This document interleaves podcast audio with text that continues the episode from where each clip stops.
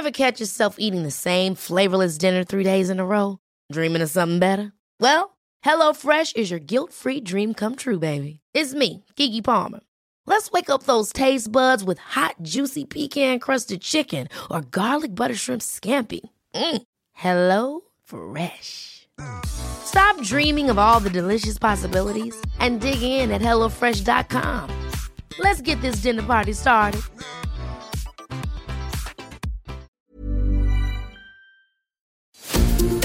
Heraldo Media Group presenta la información y el entretenimiento que usted necesita para estar enterado, también en su descanso.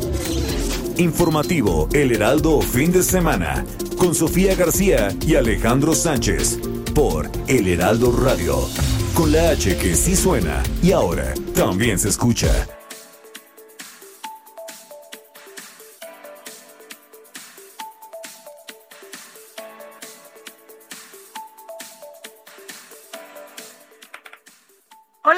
Muy buenos días. Son las 7 de la mañana ya en punto en este 26 de diciembre del 2021. Ya estamos en la cuenta regresiva. Mire, en ocho días vamos a estar aquí platicando, ya vamos a estar en el 2022. Gracias de verdad por acompañarnos todos estos días, incluso ayer, ayer muchos de ustedes y muchas de ustedes nos estaban enviando mensajes desde esta hora, a las 7 de la mañana ya estábamos recibiendo mensajes en pleno 25 de diciembre, plena Navidad. Muchas gracias por estar con nosotros. Cuídese mucho. La verdad es que estamos a 6 grados a esta hora y sí se siente el frío.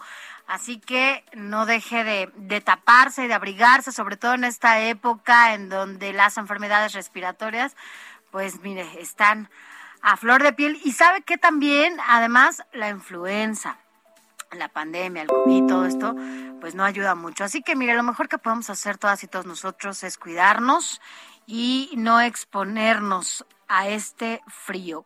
4 grados. Y mire que, digo, amanecimos a 4 grados y hoy a esta hora ya estamos a 6 grados. Así que, bueno, pues quédese con nosotros porque vamos a platicar de todo lo que ha pasado, de todo lo que viene esta semana. Mire, es un año en el que, pues en pleno cierre, estamos con muchísima información. Ya se lo hemos estado comentando aquí. Falta todavía una semana del 2021 y bueno, pues acá Acá estaremos dándole a conocer todo lo que se da de la revocación de mandato. Ayer fue el último día de la recepción de firmas y bueno, pues hasta el momento se da a conocer que son 10 millones las que se van a, revisar una por una.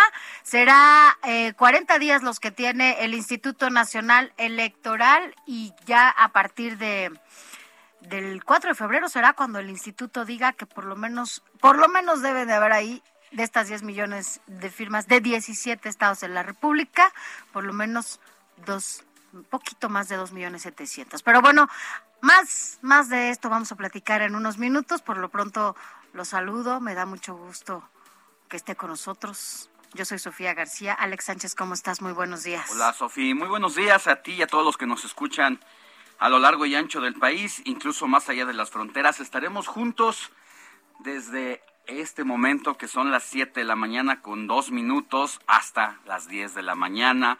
Es dominguito, seguramente mucha gente sigue ah, crudita. ¿Crees? Y le vamos a dar aquí algunos remedios también para que cuiden su pancita después de estos días en, en el que las comilonas han estado pues a todo lo ya que ni me digas, yo ya, yo ya tengo esta culpa, ya sabes, que te, te da el otro día, porque además 25 es rico, 26 el recalentado, ya hoy amanecí con una cruda moral en la que dices, no, no debí de haber hecho esto ayer, pero bueno, pues ahorita me das unos remedios, ¿no? Sí, ahorita. Creo que sí, que no soy como tú. Ya ves cómo es, es Oye, y bueno, pues también debido a que la quema de la pirotecnia, las fogatas, la ciudad amanece además de fría, como bien lo dices, con una nube o una nata espesa ahí de humo, por lo que la contingencia ambiental pues se declara. se veía? Eh, se veía bastante gris, ¿no? Parecía una especie de neblina, pero sabes que no es neblina, sabes que es otra, otra situación ahí. Pues todos esos detalles los vamos a tener a, en el transcurso de este informativo. Los cohetes cuando eras chiquito. Pues en algún momento estás chiquito. Eh, Yo lo más que tronaban a las conciencia de lo que representa la quema de los cohetones, no solamente porque pones en riesgo tu estado físico, sino pues además el tema de la de la medio ambiente, el descuidado del medio ambiente, descuido y eso pues no está el momento para que sigamos abonando a ello. Oye, y ya lo decíamos ayer también, dentro de todo esto de la nata, de contaminación por la quema de cohetes y demás, y de pirotecnia, este, pues el torito no estuvo tan lleno, apenas 67 personas estuvieron allá, ¿no? Eso es una... ¿Te acuerdas que todavía ayer nuestro compañero reportero que estaba trabajando desde muy temprano a bordo de su motocicleta, Alan Rodríguez, justo pues nos daba eh, el último, en, el reporte en ese momento más reciente eran 58, luego supimos que se sumaron personas más para que fueran 67. No son muchos, pero así sea uno, pues siempre pone en riesgo a los capitalinos, a los transeúntes, porque veíamos que previo al 12 de diciembre, un conductor que venía eh, manejando sobre Tlalpan de sur a norte, al quedarse dormido, ah, se llevó a más de 20 ciclistas y algunos de ellos con gravedad. Esa situación pues hizo enojar a las autoridades capitalinas, no solamente a ellas, sino a la opinión pública que demandaron todo el peso de la ley a este conductor irresponsable y a partir de ahí se llevaron las medidas eh, de seguridad y de revisión de alcoholímetro con mayor intensidad para estos días y qué bueno que sean menos los que en otras ocasiones han llegado, que han rebasado incluso los 100 casos, pero hoy eh, seguimos haciendo el llamado para que el 31 de diciembre ojalá se quedara la cena de Año Nuevo en el Torito y mejor se las den a un orfanato o algo así, pero no eh, haya personas irresponsables que tengan que ser encerradas algunas horas y perderse estas fechas tan especiales con su familia, pues por una irresponsabilidad, porque si te fuiste con los amigos y dejaste el auto ahí, pues mejor, te llevaste el auto, mejor déjalo. Mira, ahora con tantas opciones, porque lo que dices es muy importante. ¿Cuántas veces sales tú? Sin tomar, ¿no? Porque dices, eres responsable, vas en tu coche con tu familia. Y un personaje como estos, como el que se quedó dormido y se llevó a los ciclistas, también tiene otro tipo de accidentes y se llevan familias enteras. Y muchas veces el conductor ni siquiera, ni siquiera bebió. Y la verdad es que eso es lamentable. Ojo, vale la pena que se cuide por usted, sí, pero también por quienes lo esperan en casa. Pero mire, es 26 de diciembre, ya se lo decíamos, ya, ya estamos ahora sí en la última semana de este 2021, así que quédese con nosotros hasta las 10 de la mañana y por lo pronto arrancamos rápidamente con un resumen de noticias. Informativo El Heraldo fin de semana. Lo más importante en resumen.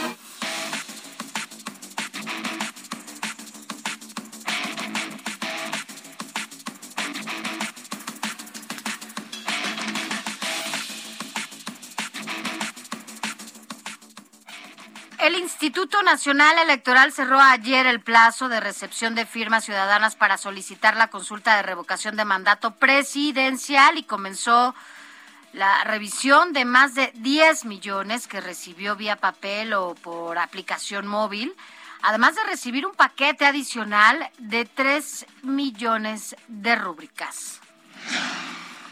En otra información, el presidente de la Junta de Coordinación Política del Senado, Ricardo Monreal, afirmó que no hay duda de su lealtad a Morena, por lo que aclara que no va a renunciar al partido, aunque advirtió que no se pueden pasar por altos por alto los abusos como los cometidos por algunos de sus compañeros en el estado de Veracruz. Esto después de que ha puesto el dedo directamente al gobernador Cuitláhuac García por lo que llama violaciones sistemáticas a los derechos humanos y encarcelar a personas, entre ellas a su brazo derecho José Manuel del Río Virgen, quien es el secretario técnico de la Junta de Coordinación Política en el Senado, acusado de asesinato, pero como él dice, hay muchos ciudadanos que sin tener ninguna responsabilidad están tras la prisión y así habló Ricardo Monreal. No hay ninguna duda de mi lealtad a Morena durante todas estas épocas. Me voy a mantener en Morena porque creo en el movimiento y cuando surgimos surgimos para defender a los excluidos, a los uh, humillados, a los más pobres. Esa fue nuestra principal bandera, aparte del combate a la corrupción, del combate al autoritarismo, del combate a las prácticas que tenían al país hundido en la desesperanza. Esa fue nuestra lucha. Mire, ya se lo comentábamos, debido a la quema de pirotecnia y fogatas durante las festividades de Navidad, se elevaron los índices de contaminación, por lo que se activó la fase 2 de contingencia ambiental atmosférica en las zonas metropolitanas del Valle de Toluca, Santiago Tianguistengo y el Valle de México, lo cual, escuche bien, todavía se mantienen hasta el momento.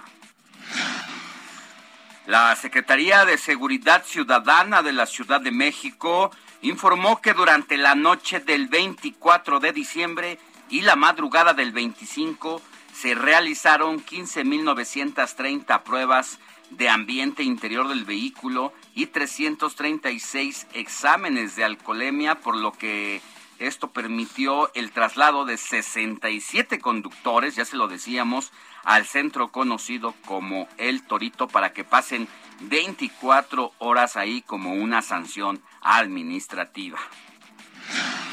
Vámonos a información de los estados porque familiares de personas desaparecidas se manifestaron frente a la Catedral de la Asunción en Tepic, Nayarit, para exigir atención a las medidas urgentes de búsqueda solicitadas por la ONU al Estado mexicano y continuar así con las investigaciones de más de mil casos. En temas internacionales, Francia registró por primera vez más de 100 mil contagios diarios desde el inicio de la pandemia, al sumar 104.611 en las últimas 24 horas. Esto lo informaron las autoridades sanitarias de aquel país, lo que suma también el fallecimiento de 84 personas en las últimas horas. Mire, por su parte, Alemania clasificó como zonas de alto riesgo por COVID a España, Portugal y Estados Unidos, por lo que endurece ya las restricciones para los viajeros que ingresen desde esos países como medida para evitar la importación de casos principalmente por la variante Omicron. Hay luto en el continente africano porque el arzobispo emérito de Sudáfrica, Desmond Tutu, Premio Nobel de la Paz de 1984, por su activismo contra el régimen de segregación racista del apartheid, murió este domingo a los 90 años y esto lo informó el propio presidente sudafricano Cyril Ramaphosa, quien lamentó esta pérdida para su país. Y vámonos rápidamente a un adelantito de lo más importante de los deportes con Adrián Caloca. Muy buenos días, Adriancito. Muy buenos días, Sofía Alex, y por supuesto también a todos nuestros queridísimos radioescuchas, deseándoles, por supuesto, un extraordinario domingo post Navidad con toda la información deportiva del momento. Por supuesto, la más importante que no van a poder escuchar en ningún otro lado más que aquí. Y es por eso que continuamos con el resumen de los fichajes de cara al próximo torneo de la Liga MX, por supuesto, el Clausura 2022. De la misma manera, continuamos también con la actividad este fin de semana de la semana 16 de la NFL, ya en lo que respecta al término de la temporada regular de la campaña. Esto y mucho más, Sofi y Alex lo estaremos platicando más adelante. Gracias, Adriancito.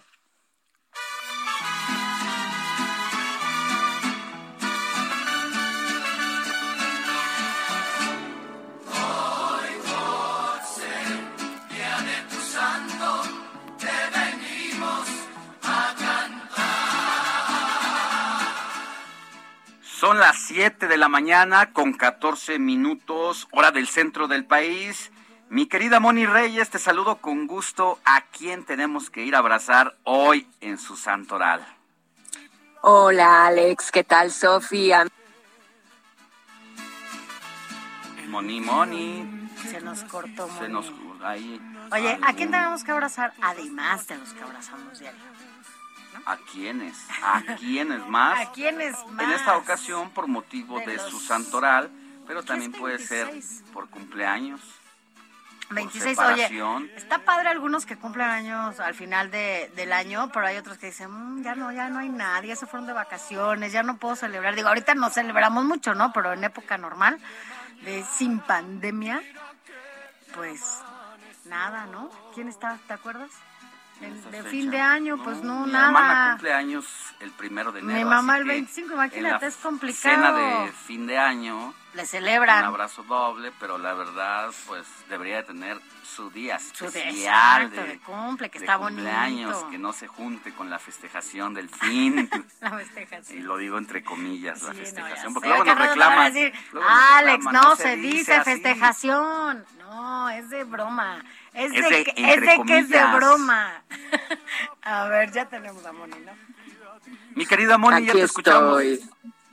Perfecto, pues les comentaba amigos que hoy vamos a darle un abrazo a Esteban, porque es su santo y fue un diácono de la iglesia de Jerusalén y también se granjeó enemistades de varias sinagogas por sus enseñanzas. La única fuente de información que tenemos sobre Esteban es el libro hecho de los apóstoles del Nuevo Testamento de la Biblia.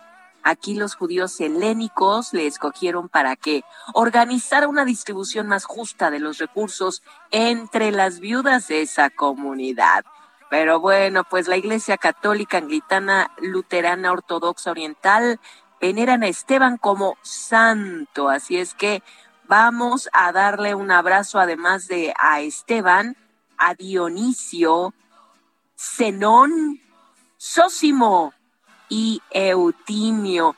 Les quiero decir que Esteban es distinguido por llevar ropas de diácono y a menudo sosteniendo una pequeña iglesia o un incensario. ¿Ustedes han visto esta imagen?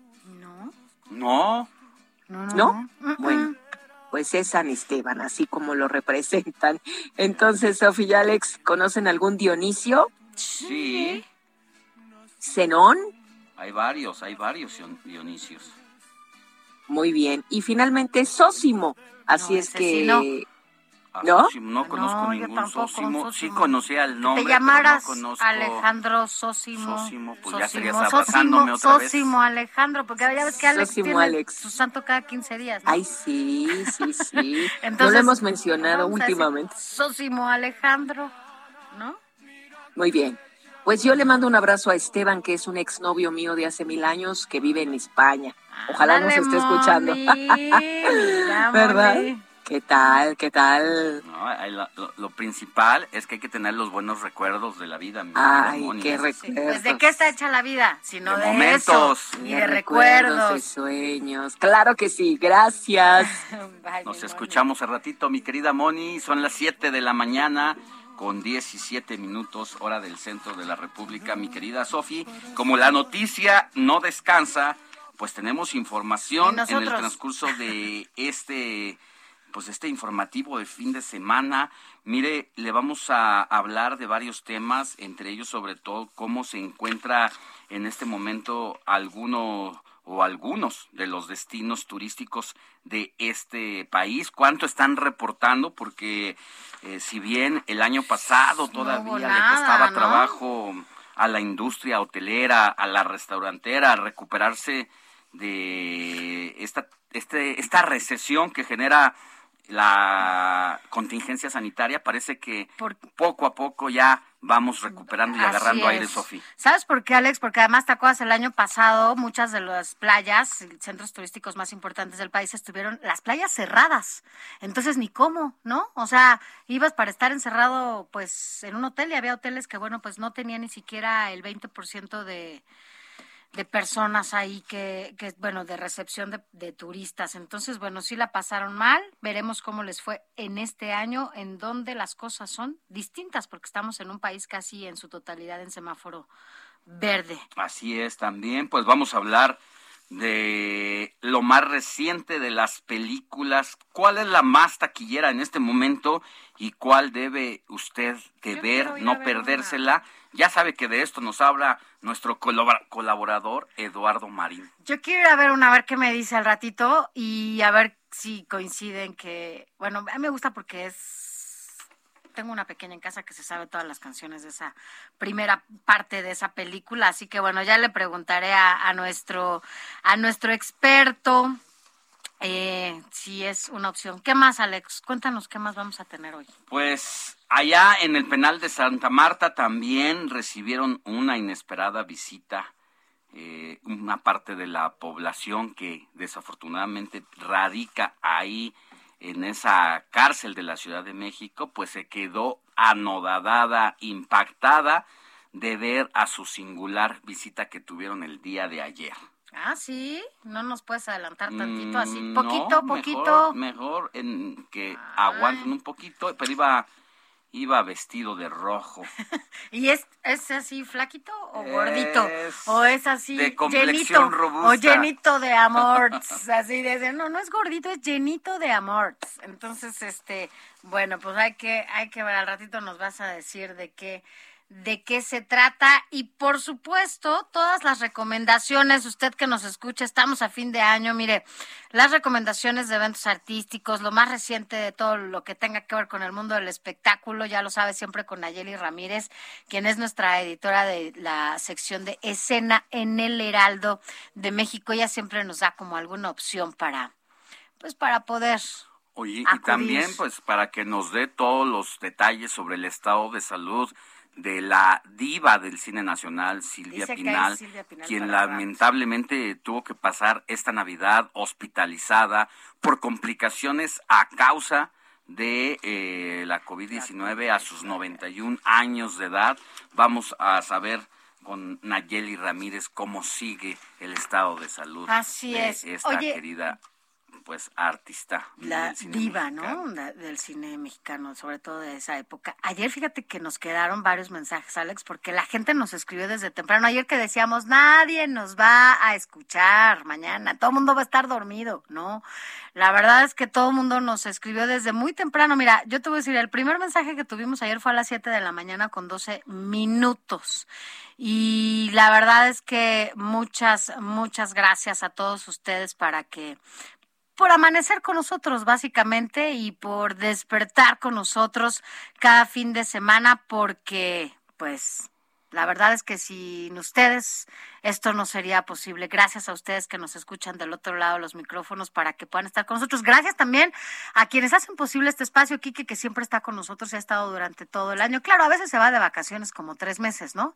Pero por lo pronto, cuando está por aquí, aquí anda el productor, Moni y todos los que están aquí acompañándonos a lo largo de, de este año. Pero eh, no quería dejar de agradecer los mensajes. Mira, eh, bueno, de hecho ya hoy nos empiezan a escribir, pero ayer nos escribe desde Guatemala también Ricardo. Eh, feliz Navidad para el Grupo Heraldo. Lo sintonizo hoy desde las 7 a.m. en Guatemala. Mi nombre es Ricardo y les deseo una mucha salud y vida. Y también ya comenzaron a escribir esta mañanita. Saludos Alex y Sofía. Feliz Navidad. Así lo dice, lo escribe con toda la intención amanecí sin cruda, pero desvelado. A cierta edad ya no necesita uno tanto alcohol para malpasarse. Pero les reporto saldo blanco y les mando un abrazote. Soy Jesús Díaz desde Azcapotzalco. Saludos, mi querido Jesús, fiel radio escucha y que además es muy interactivo porque siempre nos escribe. Le recordamos nuestro, WhatsApp. WhatsApp, por favor, para que nos escriba, nos mande un saludo o sobre todo mándenos alguna queja, alguna denuncia, a qué autoridad quiere ponerle el dedo porque no está haciendo su chamba en la comunidad, en la colonia en el barrio, háganoslo saber aquí y nosotros hacemos que eh, pues hagan su chamba quienes fueron contratados para eso. Así es. Miren, nuestro WhatsApp es el 5591635119. Se lo repito, 5591635119. Pero también se puede poner en contacto con nosotros a través de nuestras redes. Mi Twitter también para que me escriba es Sofi García MX. Yo soy Alejandro Sánchez, mi Twitter, escríbame, yo le contesto personalmente, arroba Alex Sánchez MX. Nosotros vamos a una pausa, ya llegamos al primer eh, segmento, al final de esta parte, pero al volver le vamos a contar que el INAI, el Instituto Nacional de Acceso a Información, le advierte a usted sobre el riesgo de recibir algunas tarjetas de felicitación, cupones de descuento y aplicaciones Ojo porque solamente buscan robarle información, confidencial. Al volver le vamos a dar todos, todos los detalles para que ponga mucha atención. Pausa. La noticia no descansa. Usted necesita estar bien informado también el fin de semana. Esto es Informativo El Heraldo Fin de Semana. Informativo Heraldo fin de semana. Regresamos.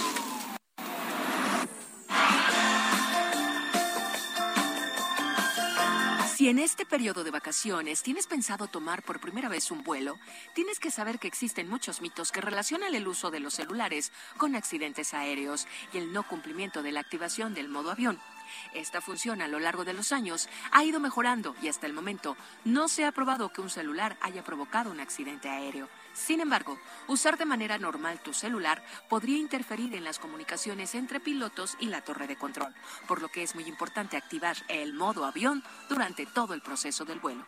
Esta función de tu teléfono apaga todas las conexiones inalámbricas, las cuales incluyen antena, Wi-Fi y Bluetooth esto en busca de que tu móvil genere señales electromagnéticas que teóricamente podrían interferir en las comunicaciones de los pilotos y la torre de control, ya que de acuerdo con los expertos es posible que al usar cierta cantidad de dispositivos durante el vuelo se genere una especie de zumbido que podría ser molesto para los pilotos y podría generar una confusión en la comunicación.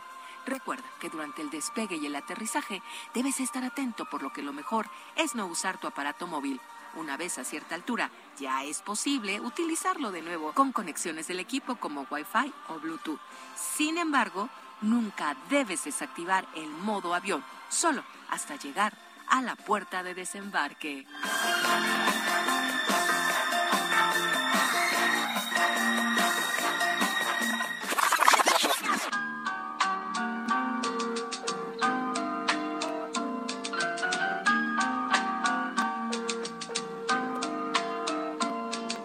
Esta tarde vi llover, vi gente correr y no estabas tú. La otra noche vi brillar un lucero azul y no estabas tú.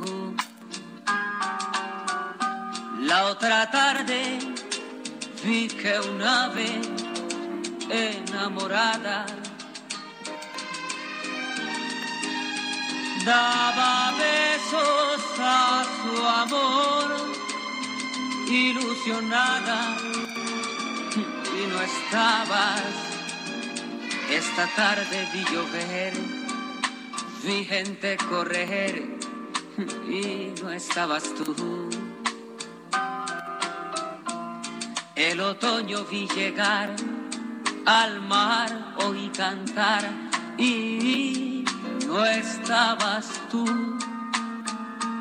Yo no sé cuánto me quieres, si me extrañas o me engañas, solo sé que vi llover, vi gente correr y no estabas tú.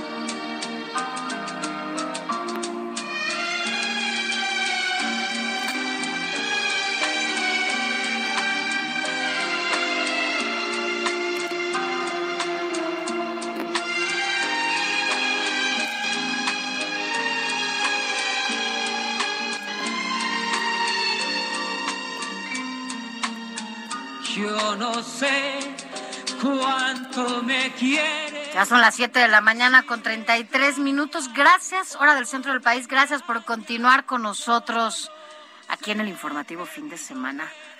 Como cada, Como como, cada- cada, sábado, como cada domingo. Aquí Gracias por estamos. estar aquí hasta las 10 de la mañana. Pero ¿por qué estamos escuchando y recordando a Héctor Vieira, A Manzanero. productor y jefe de información del Así es, informativo fin de semana. Alex, amigos del auditorio, muy buenos días, es un gusto saludarlos. Primer aniversario luctuoso del maestro Armando Manzanero. El próximo martes 28 de diciembre se estará cumpliendo un año de que el maestro se nos adelantó en el camino. Fue una de las primeras víctimas precisamente del medio del espectáculo eh, que sucumbió a causa del COVID-19 y por eso empezamos con uno de sus temas más icónicos, más recordados, con más versiones a lo largo de la historia, con más número de grabaciones. Esta tarde vi llover que forma parte de su álbum Con mi amor para mi amor del año 1967. La leyenda de la música romántica de México que pierde la vida 11 días después de ser hospitalizado por complicaciones de vez por COVID-19, sufrió pues afectaciones en riñones y corazón y esto después de haber tenido un encuentro precisamente Ay, con ¿te sus acuerdas? compañeros del medio del art- artístico. Me imagino que había ido a in- a inaugurar algo, a celebrar algo. De hecho, Estuvo el gobernador, ¿no? De Yucatán. ahí. Exactamente, le rindieron un homenaje y coincidió con su cumpleaños. Su cumpleaños fue el 8 de diciembre, o sea, es decir, tres semanas después de haber cumplido eh, 86 años de edad, 85, 85, fallece. Falleció, tres semanas Pero después de prácticamente eh, se contagian los días de su cumpleaños, porque esas son En este- tres semanas después ya de complicaciones. de, pues uno sabe que cuando una persona se contagia, empieza a mostrar afectas- eh, afectaciones cinco, cuatro días después, y luego ya vienen, él tuvo 11 días, o sea que casi, casi, pues lamentablemente hasta fue de regalo de cumpleaños. cumpleaños, esa por decirlo de manera irónica ante la vida, ¿no? Así es, Sofía Alex, desafortunadamente. Y de hecho, él, como comentaba yo, eh, él junto con Oscar Chávez fueron, sí, de los primeros eh, famosos que, que perdieron la vida a causa de esta enfermedad que nos tiene aso- aso- asoleados desde hace casi dos años.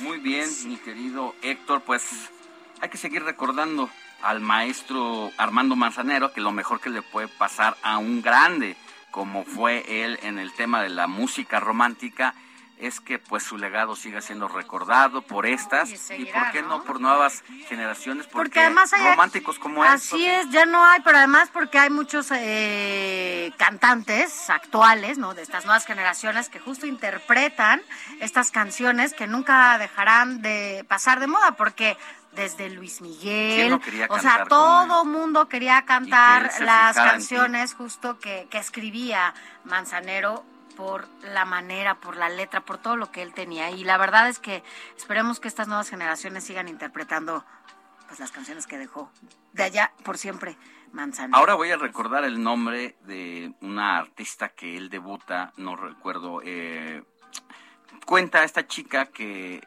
conoce a Armando Manzanero en el avión, pero imagínate el grado de sensibilidad y de eh, ¿No fue oído que tenía, no, no recuerdo, que dice que An- Armando Manzanero sabía de una persona la potencia que podía tener para alca- alcanzar eh, pues ciertas notas con simple hecho de hablar.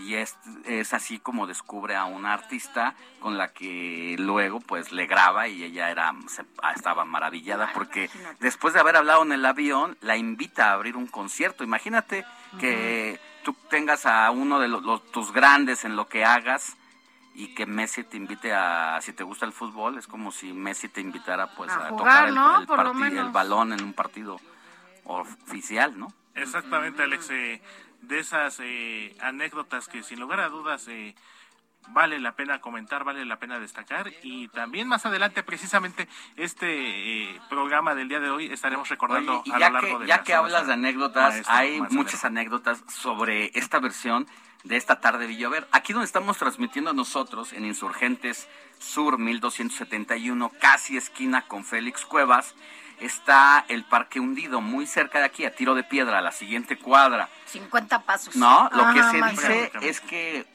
esta canción, en algún momento, Armando Manzanero estaba sentado en una de las bancas de este ¿Parque? parque, esperando pues a una pretendienta, o, o que él, mejor dicho, pretendía, y que no llegó cuando comenzó a llover, y entonces ahí se inspiró. Pero han surgido otras versiones, no, yo no sé cuál sea la correcta, no la tengo clara. Eh, habría que buscar entrevistas que le hayan hecho al maestro para saber si en algún momento declaró formalmente sobre cómo escribió y cómo arregló esta tarde vi llover. Definitivamente, Sofía Alex y por algo se convirtió en uno de los temas más eh, grabados de, de su inspiración y como bien lo dicen, muchos artistas quisieron cantar sus temas, pudieron y tuvieron la oportunidad de cantar sus temas y sin lugar a dudas el maestro Manzanero, como bien dicen por ahí, al maestro con cariño y por eso lo recordamos el día de hoy de cara a su primer aniversario luctuoso. Además, eh, quizá muchos no lo recuerden, tuvo una faceta como actor, eso se los platicamos más adelante. Sí, y no dejes de ponernos eh, estas canciones para recordar al maestro en este lamentable pues deceso que tuvo en su primer aniversario luctuoso, mi querido Héctor. Así es, Alex Sofi. Más adelante Gracias. seguiremos platicando del maestro Manzanero. Contigo aprendí a conocer un mundo. El Heraldo Fin de Semana con Sofía García y Alejandro Sánchez. Síganos. Amor de compra y venta, amor del pasado. Ven, ven, ven, ven, ven, ven, ven.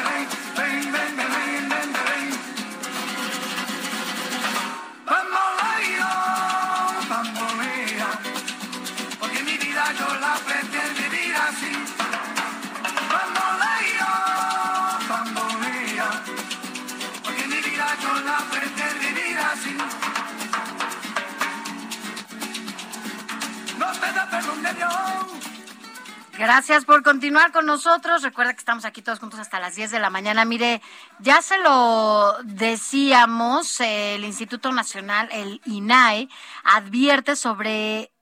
¿No le han llegado a usted supuestas tarjetas de felicitación o cupones de descuento y aplicaciones que, que le pasen como ciertas ofertas y que te me- llegan de repente al de teléfono? Uno anoche, O sea, yo te voy a decir de a qué ver. se trata para que tenga cuidado. Pero la, la mayoría llega suena por mensaje, ¿no? ¿eh? Por mensaje estos por- SMS. A mí no por WhatsApp, pero sí por mensajes. MS, SMS, o SMS. incluso a través de tu cuenta de correo electrónico. Ayer me llegó uno, no, ya lo borré, pero me decía algo así como felicidades porque te has hecho ganador de un Ajá. iPhone, como para que le des clic y pues y de ahí te te pueden borrar. Fíjate, por eso, en estas, eh, y es que es cierto, o sea, justo en diciembre, donde se dan todas estas fiestas de Sembrina, pues son aprovechadas por los ciberdelincuentes para pues llamar la atención de tanto adultos, ¿no? Como niños, niñas, adolescentes y justo mandan este tipo de mensajes donde aparentan ser como juegos o videojuegos o correos electrónicos con tarjetas de felicitación que pueden contener riesgos ocultos. Esto lo advierte el Instituto Nacional de Transparencia, Acceso a la Información y Protección de datos personales. A mí, ¿sabes qué me ha llegado ahorita que lo dices? Por ejemplo, usted tiene un crédito, pero, pero haz cuenta que por un ni siquiera banco, ¿no? Por una institución financiera. Tiene un crédito autorizado por 300 mil pesos. Haga clic para que entonces obtenga el- la clave que requiere. Pues sí, es que los ciberdelincuentes buscan la manera de secuestrar la atención Claro. de quienes reciben esos mensajes precisamente para que le des clic y no se diga que en estas fechas pues son las que más eligen porque la mayoría de las personas o se encuentran relajadas Claro. suelen bajar la guardia eh, ante las medidas de seguridad y ahí propagan su virus estos bandidos en todo tipo de software maliciosos denominados malware con el que buscan infectar equipos electrónicos y robarte toda tu información privada. Así es. Eh, fíjate, Alex, ya lo decías, entre estas estafas más comunes se encuentran estas tarjetas electrónicas que suelen llevar mensajes como, que no sé si te ha pasado, que dice felices fiestas para justamente despertar esta curiosidad entre la gente que la recibe y lograr que le hagan así, clic en un enlace, abran este archivo que viene ahí adjuntado, con el que instalan este malware desarrollado para robar todos los datos personales que están en tu teléfono y lo infectan además, incluyendo incluso contraseñas que muchas veces guardan en los teléfonos. Ya sabe, usted guarda sus contraseñas de plataformas como las bancarias u otro tipo de plataformas. Pues aquí, con este tipo de, de links, se lo, se lo pueden robar. Mira, uno debe de tener cuidado con lo que baja a su teléfono, teléfono porque la verdad es que hay tantas ofertas en aplicaciones que uno se deslumbra. Ejemplo, eh, tú quieres eh, bajar una aplicación en donde puedas editar tus fotografías, ¿no? O ambientarlas y hacerlas más bonitas. Tú la bajas y lo primero que te dice esta aplicación es eh, solamente se puede descargar si usted decide compartir su información, incluyendo fotos, teléfonos. Y la verdad, a pesar de que estamos abriéndole la puerta a alguien que no conocemos, eh, con tal de tener esa aplicación, decidimos hacerlo. Pero es ahí donde estos hackers entran, pues porque le estás abriendo la puerta de tu casa literalmente y entonces tienen acceso a toda tu información, saben tus gustos, a qué te dedicas, todo lo que haces, las fotos de dónde andas, a quién, a quién retratas, quién es tu familia. Y es cuando pueden justamente llevarse el tipo de tus fotos, ¿no? Digo, la, las fotos totalmente privadas y, y, dices, no, bueno, por eso hay que tener mucho cuidado incluso también con lo que guardas en tu teléfono. Así es, esta situación hay que tenerla en consideración. Otra estrategia utilizada consiste en enviar por los anuncios con ofertas, cupones o descuentos escandalosos que contienen enlaces maliciosos que podrían desencadenar una serie de problemas como el robo de dinero o de información personal porque pues luego uno hace operaciones financieras también desde tu tarjeta de tu aplicación crédito, de tu tarjeta de débito y ahí es donde también estos pillos pueden ingresar sin tu autorización. Fíjate, justo por esto, por todo lo que tú nos estás diciendo, por lo que les estamos comentando, a fin de que pues eviten ser víctimas, ¿verdad?, de estos delincuentes, ciberdelincuentes, hay algunas recomendaciones muy claras eh, para que no caiga. Y es que una de ellas es antes de descargar una aplicación navideña, es importante, mira, que tenga mucho cuidado, sobre todo comprobar pues quién, quién es el desarrollador de esta plataforma, valorarlo y sobre todo revise los comentarios que se hagan en cada una de estas aplicaciones.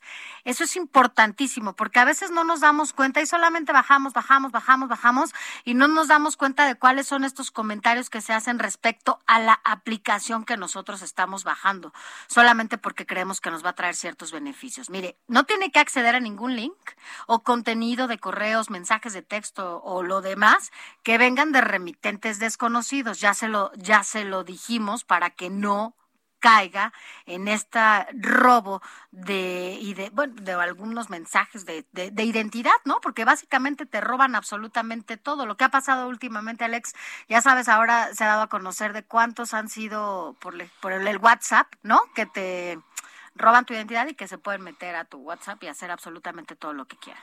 Así es, entonces pues tenga cuidado a no acceder a esos links que le llegan ahí como ofertas, como que usted se ha ganado un premio o que tiene derecho a endeudarse con tal o cual cantidad, simplemente porque abusan de las circunstancias y necesidades de la gente. Otra cosa que hay que tener mucho cuidado, esto le pasó a un amigo mío y es un amigo informado, capacitado y aún así le pasó. A ver, él quiso hacer, mm, comprar unas flores para mandárselas a su esposa.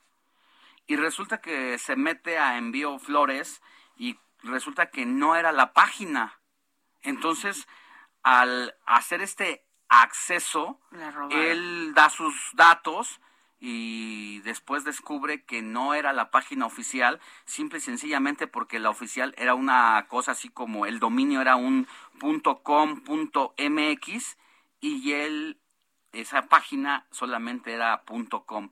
Hay que verificar Así que la él eh, dio a conocer los datos de su tarjeta y no solamente le sacaron lo que era el precio de las flores, sino le sacaron Le mucho más tarjeta. dinero y fue imposible que lo recuperara. Tenga mucho mucho cuidado en esas cosas, verifique que la página en la que está haciendo cualquier operación sea la correcta, la oficial.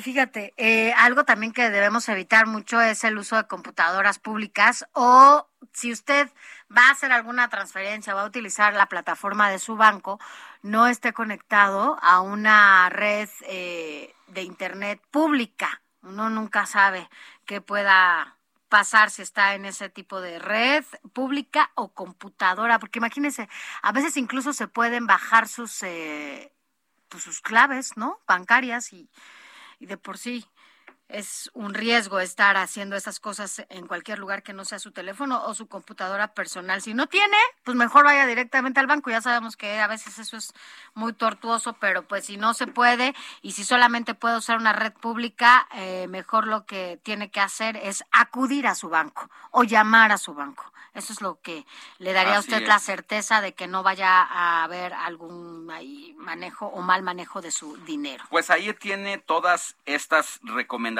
que hacen las autoridades del Instituto Nacional de Acceso a la Información para que usted no sea blanco fácil de estos hackers que se dedican precisamente a estar viendo ¿Qué hacen? cómo ingresar a los datos personales y hacer operaciones eh, por usted que después le va a sorprender porque pues le van a vaciar su Claro, y sabes que es también importante ah, incluso a, hablar a su banco y demás, pero que, de- que le levanten todas las alertas que tenga posible para que cualquier movimiento que se haga con su cuenta bancaria, si sean tres pesos, todo, todo, todo le llegue el mensaje a su teléfono. Cualquier movimiento que se haga ah, o a su teléfono o a su correo para que usted esté verificando y así se dé usted cuenta si efectivamente está haciendo estos movimientos que le están dando a conocer con esas alertas. Vaya a su banco a activar estas alertas es, que son importantísimas. Oye, mira, eh, cambiando de tema, pues vamos a leer otros mensajitos del auditorio. Nos escriben saludos desde San Luis Potosí, excelentes fiestas, pero no nos da el nombre la persona que está escribiendo desde allá. Muchísimas gracias por estar eh, en sintonía con nosotros desde las 7 de la mañana y de aquí hasta las 10. Fíjate que también nos escriben vía Twitter, Eugenio García, buen día, feliz domingo, saludos desde Tennessee para Sofía y Alex. Quiero recordarle a Alex que cerca del Parque Hundido se encontraba también un centro nocturno muy famoso en el cual cantaron muchos artistas de fama internacional su nombre. La Fuente, Ah, ahí en, en el Parque Hundido, bueno, yo por lo que decías de Manzanero, pero, bueno, pues sí, supongo que, A imagínate. lo ahí se mejor salió de ahí Manzanero, se fue a la- al parquecito a esperar a la, a la chica que nunca llegó y por la que se habría En la que compuesto vio esa, esa, tarde, esa tarde. Así es. Otro mensajito. Buenos días, Sofi y Alex. Reciban un cordial y afectuoso saludo desde la verde Antequera, Oaxaca, la tierra de mez- del mezcal y del quesillo. Los escuchamos en las Sí. oficinas delegacionales del IMSS. Fuerte abrazo, atentamente, Ángel Ruiz. Mira. Un abrazo a Ángel Ruiz y a todos los oaxaqueños que nos eh, sintonizan por el 97.7. Oye, un saludo hasta allá, pero no solamente, bueno, qué bueno que nos escuchan allá en el IMSS y un abrazo y sobre todo un reconocimiento especial a todo el cuerpo médico de este país durante este año y el año pasado, todo el trabajo que han hecho incansable en medio de esta pandemia. Vaya que que han sido pues el factor principal para que las cosas eh, salgan de alguna manera eh, y sobre todo pues la gente que está adentro con ustedes y a veces no se puede comunicar con sus familiares, pues tenga la posibilidad de hacerlo a través de algún móvil que ustedes siempre están ahí haciendo. Mira, nos llegó otro. Hola amigos desde el sur de la ciudad, escuchándolos como todos los domingos. Muy bien, Sofi y Alex. Ojalá también hoy tuvieran en la televisión que tengan un buen fin de año. Yolanda Curi, gracias, gracias por escucharnos. Todos los fines de semana para nosotros es importante que estén con nosotros, ya se lo decíamos, ustedes hacen posible este espacio. Quédese escríbanos, síganos escribiendo, le doy nuestro WhatsApp. WhatsApp, que es el 55 91 63 51 19. 55 91 63 51 19. Nosotros lo recibimos aquí de manera directa, así que comuníquese con nosotros a través de nuestro WhatsApp. O el Twitter. Nuestro Twitter, yo soy Sofía García, mi Twitter, Sofía García MX. Escríbanos, yo también le voy a contestar personalmente. Yo soy Alejandro Sánchez. Escríbame a mi Twitter, arroba Alex Sánchez MX, para tener información compartida entre usted y yo. Y mire, antes de irnos a una pausa, le adelantamos que lamentablemente los festejos de Navidad dejaron una nata de contaminantes. Ay, horrible. Al volver, le compartiremos las medidas que va a tomar el gobierno de la Ciudad de México para revertir esta situación. Pausa y volvemos con más.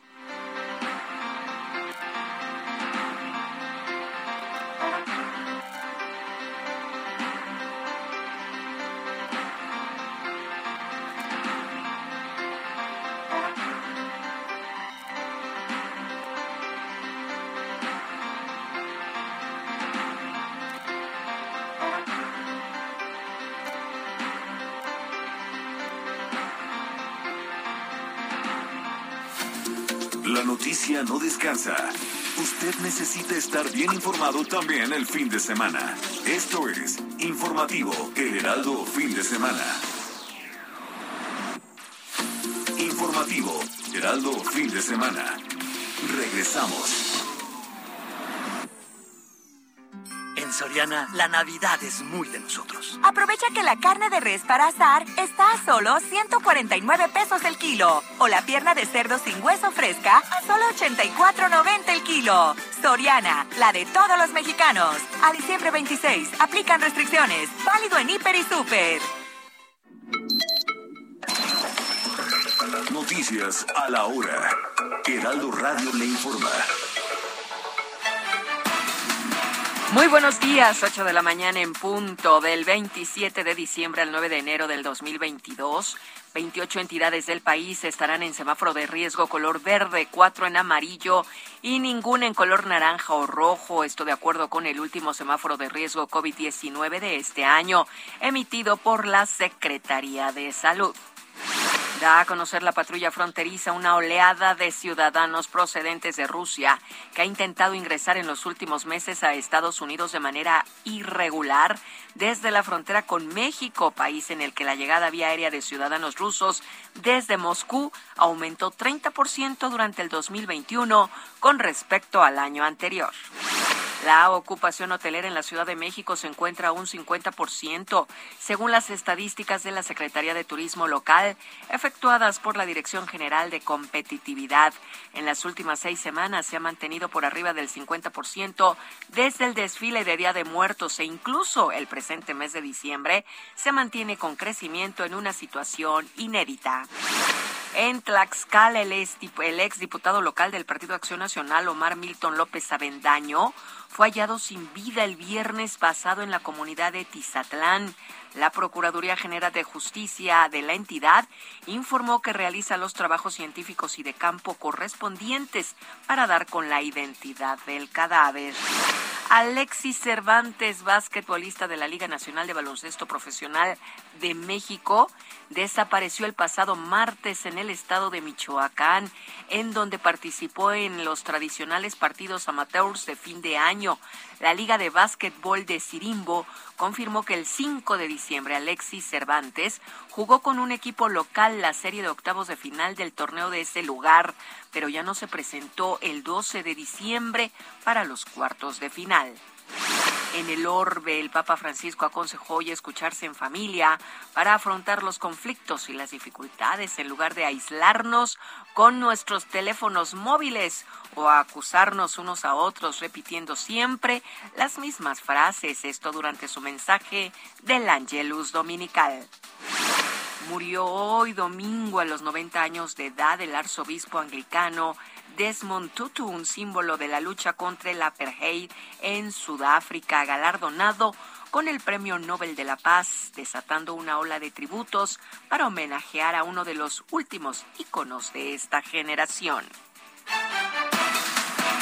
8 de la mañana con 3 minutos tiempo del centro de México. Los invitamos a que sigan en la frecuencia del Heraldo Radio, escuchando el informativo fin de semana con Sofi García y Alex Sánchez. Les saluda Mónica Reyes.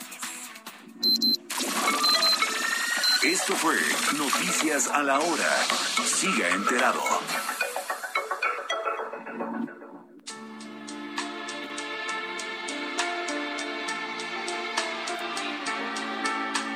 Adoro la calle en que nos vimos, la noche cuando nos conocimos. Adoro las cosas que me dices, nuestros ratos felices, los adoro, vida mía. Adoro la forma en que sonríes y el modo en que a veces me riñes. Adoro. Muchas gracias por continuar con nosotros a quienes nos escuchan desde las 7 de la mañana y a los que se acaban de incorporar en distintas frecuencias a lo largo y ancho del país, incluso más allá de las fronteras, al sur de los Estados Unidos, en McAllen, en Brownsville. Mil gracias por eh, la confianza de mantenerse informados con nosotros. ¿Qué estamos escuchando, mi querido Héctor Vieira? Así es, Alex Sofi, otro de los clásicos del maestro Armando Manzanero, este tema titulado Adoro, que también fue de los que consolidó su, su carrera artística, esto a finales de los años 60 eh, para ser exactos, en 1967. Este disco que les comentaba yo, A mi amor con mi amor, me parece que fue el que ya eh, le abrió completamente las puertas al éxito a Armando Manzanero, aunque quizá los que son un poco más jóvenes recuerdan otra versión de este tema que en la década de los noventas fue precisamente uno de los éxitos gruperos de aquel entonces. Imagínate nada más, y seguramente la han escuchado eh, y Alex, eh, esta versión de Adoro, pero de la voz de, de José Guadalupe Esparza y el grupo Bronco.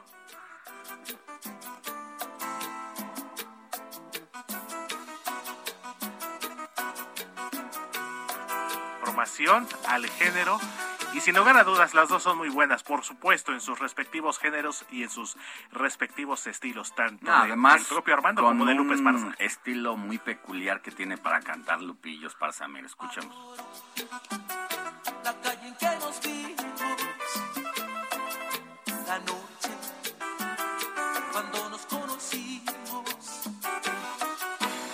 Que por cierto, regresó Bronco, eh, un reencuentro, pero luego se peleó con Ramiro, por la, se disputaron el nombre, al final de cuentas ya no se llama Bronco, sino se llama de hecho, tuvieron una etapa, precisamente como bien lo dices Alex, tuvieron ahí eh, un tema de derechos por el uso del nombre.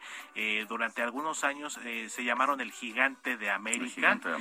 posteriormente tuvieron, llegaron a un acuerdo, llegaron a este arreglo, ya pudieron incluso recuperar el nombre de Bronco. Y actualmente, como bien lo dices, Ramiro, uno de los integrantes originales, dejó la agrupación, pero se quedó su hijo. Se quedó su hijo.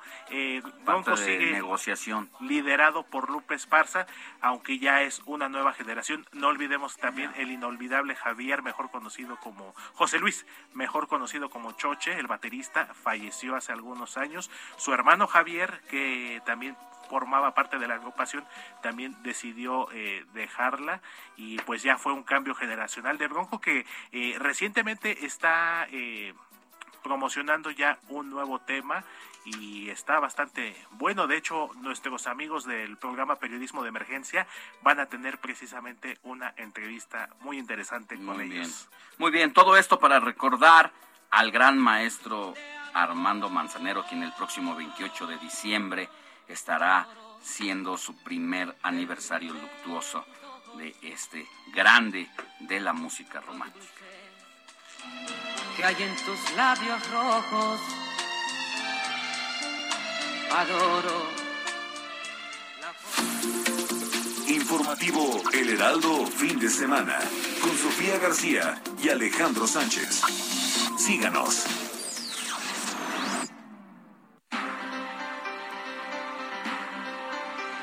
Son las 8 de la mañana ya con 8 minutos. Gracias por continuar aquí en el informativo fin de semana.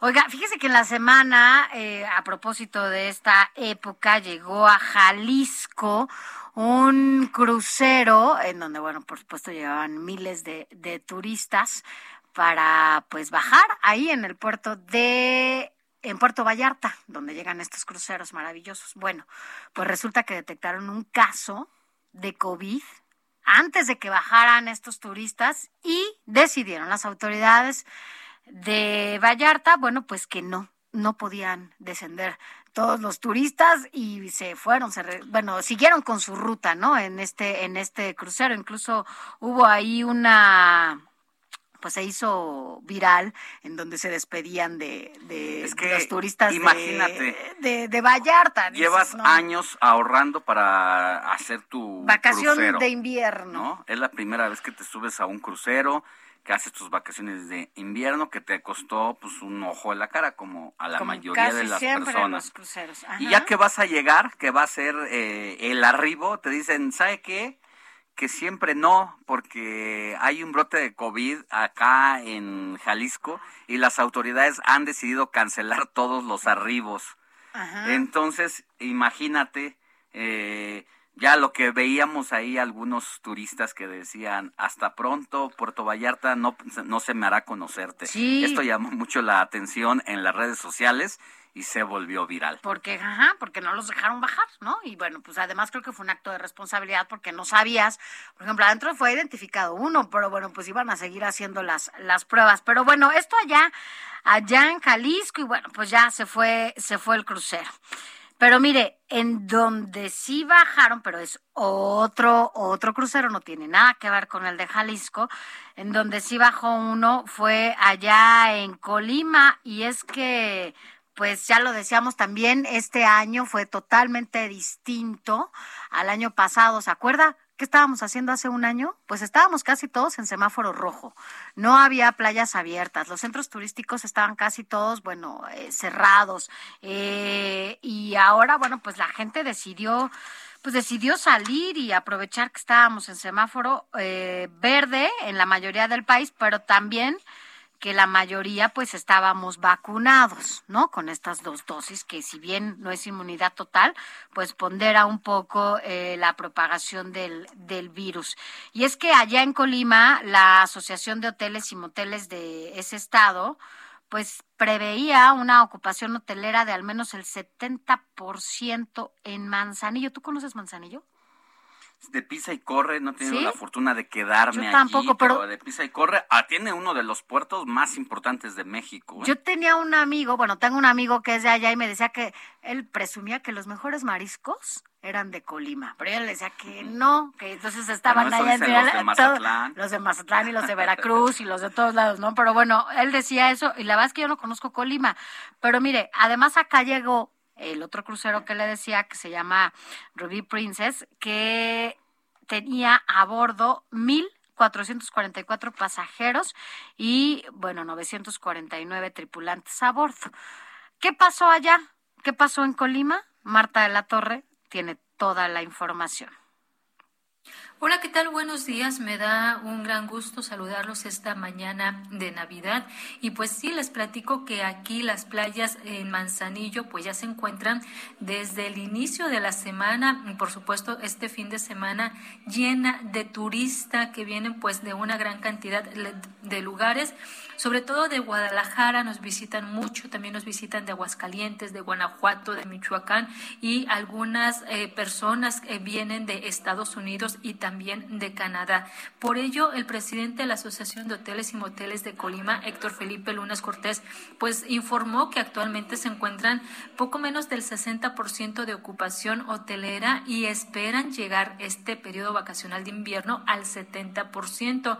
Él eh, informó que al corte del día 15, pues ya estaban alcanzando la meta que no se alcanzaba desde el 2019. Y es que, como recordarán, el año pasado, en el 2020, con la pandemia, pues esta ocupación hotelera cayó eh, prácticamente eh, pues llegó al 11% el año pasado, por lo que bueno, pues se perdieron una gran cantidad de, eh, de trabajos, de puestos de trabajo el año pasado, pero este año ya reportó que se recuperó, que se tuvo una recuperación significativa en cuanto a las plazas laborales. Indica que se encuentran 90% de plazas disponibles con un total de 14 mil empleos vigentes y es que precisamente Colima y en particular el puerto de Manzanillo pues eh, genera una gran cantidad de eh, puestos laborales precisamente gracias al turismo y algo que también refrescó mucho esta semana en cuestión turística pues fue la llegada del crucero Ruby Princess, que bueno, pues venía del Puerto Vallarta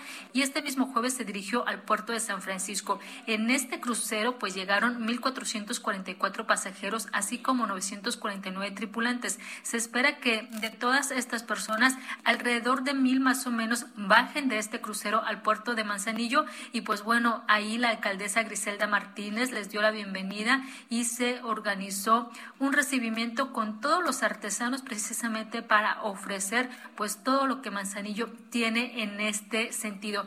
Eh, de acuerdo con la alcaldesa de Manzanillo, cada turista de estos cruceros gasta un promedio de 100 dólares diarios en alimento, en transporte o en souvenir, por lo que bueno, pues es eh, importante para Manzanillo toda esta reactivación turística. Esta es la información desde aquí, desde Colima. Les mando un saludo y un gran abrazo esta Navidad.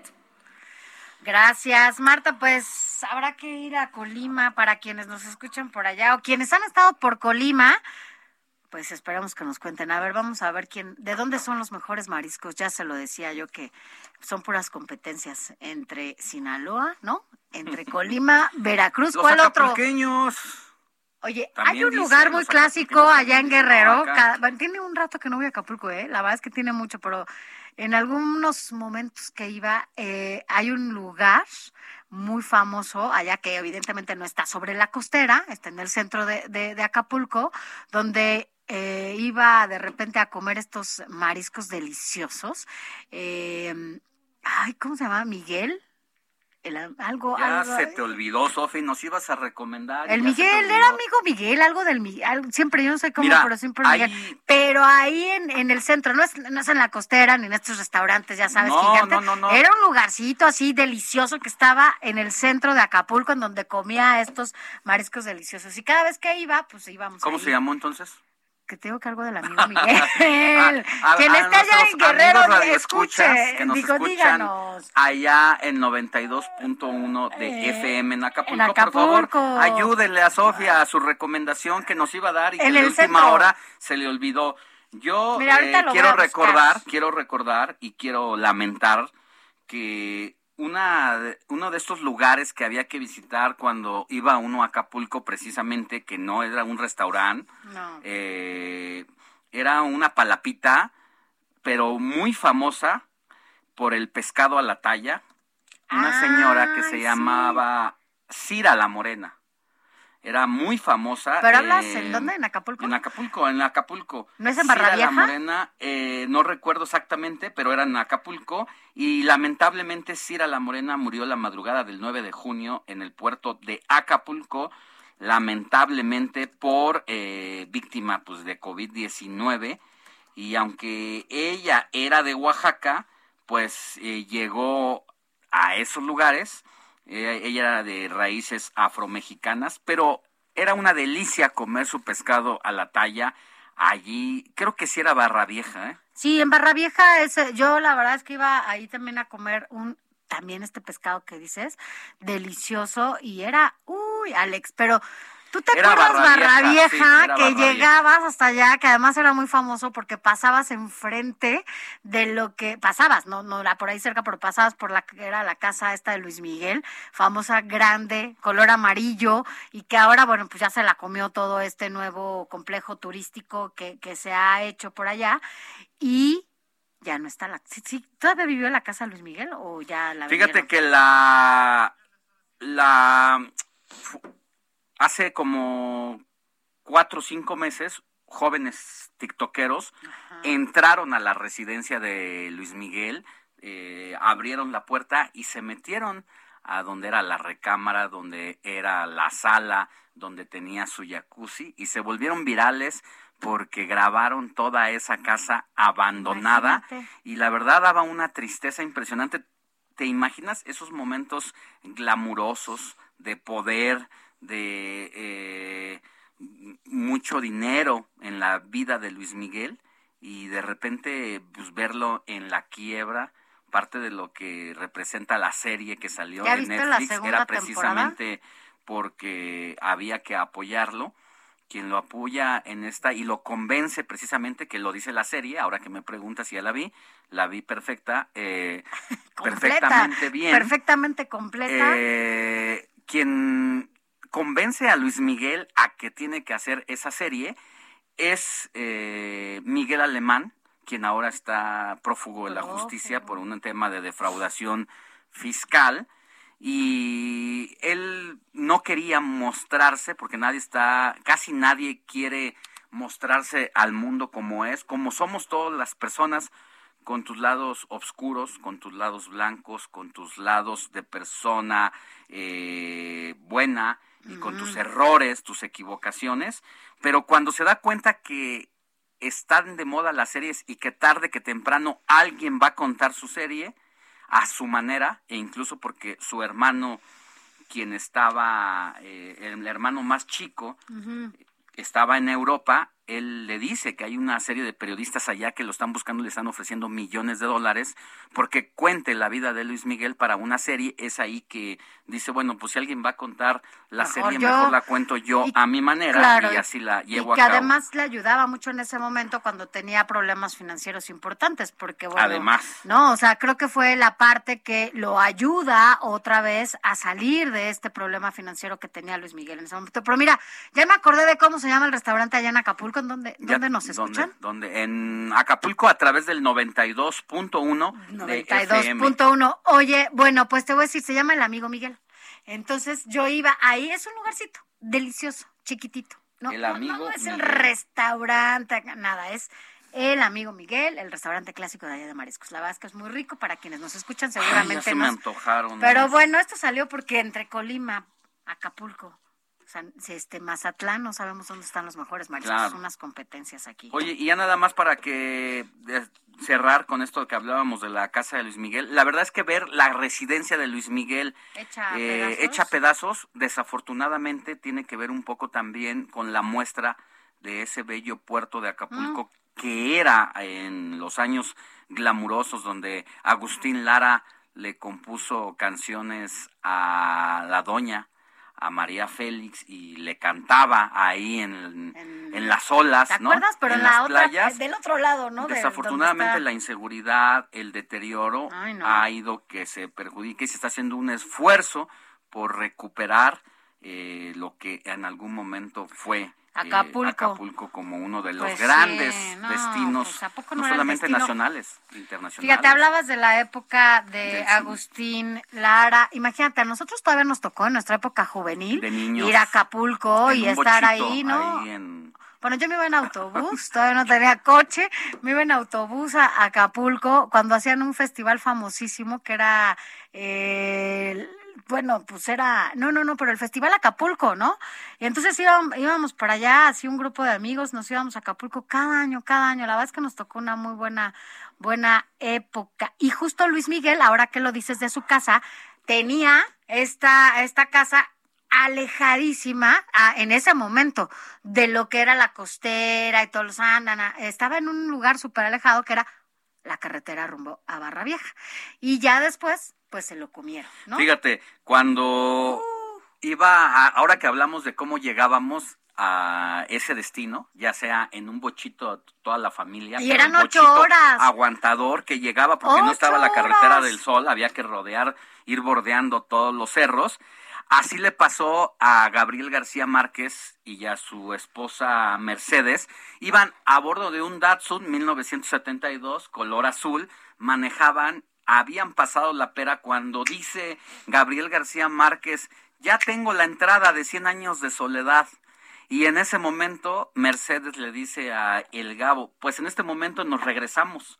Y hace que se regresen y al llegar aquí a la Ciudad de México lo encierra y no vuelve a salir García Márquez después de uno o dos meses de desarrollar la entrada de lo que sería una de sus grandes novelas que lo llevó a ser, pues para muchos, eh, el representante de la literatura hispanoamericana, que pues eh, cambió la manera de contar los relatos y las historias. ya que estábamos hablando de recuerdos de Acapulco, pero ahora sí ya vámonos a la información. No, bueno, mira, si te parece, ah, regresamos con, con la información. Mira, ya hablábamos del turismo, pero yo creo que de regreso, si te parece, veamos cómo nos fue acá en la Ciudad de México, porque tú decías que la semana pasada no te tocó tanto tráfico, o por lo menos el viernes.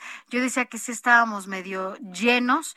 Vamos a ver cómo nos fue en la Ciudad de México, cuántos visitantes tuvimos, cuántos llegaron, cómo estamos, qué sigue, porque la semana que entra es importante. El año nuevo casi siempre es un momento de fiesta para muchos. ¿Qué, será, más? Eh, ¿Habrá más visitas del el interior a la Ciudad de México en el 24 de diciembre o el 31, o igual? Yo digo que el 31 porque ya mucha gente se prepara para la fiesta, diferente a la Navidad que es más familia. Pero bueno. Bueno, Mientras tanto, pues nosotros vamos a una pausa y volvemos con mucha más información.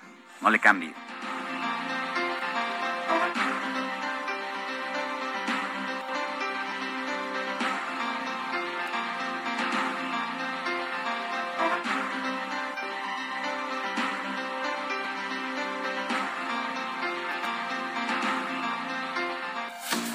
La noticia no descansa. Usted necesita estar bien informado también el fin de semana. Esto es Informativo El Heraldo Fin de Semana.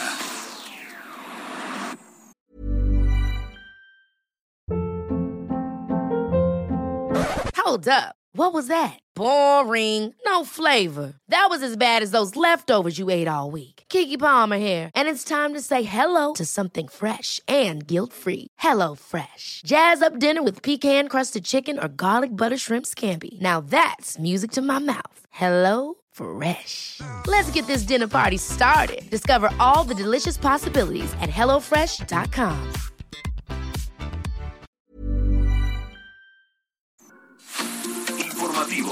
Heraldo Fin de Semana. Regresamos. En Soriana, la Navidad es de todos. Lleva la carne de res para asar a 149 pesos el kilo o la pierna de cerdo sin hueso fresca a 84.90 el kilo y manzana red a solo 29.80 el kilo. Soriana, la de todos los mexicanos. A diciembre 26, aplican restricciones. Válido en Hiper y Super.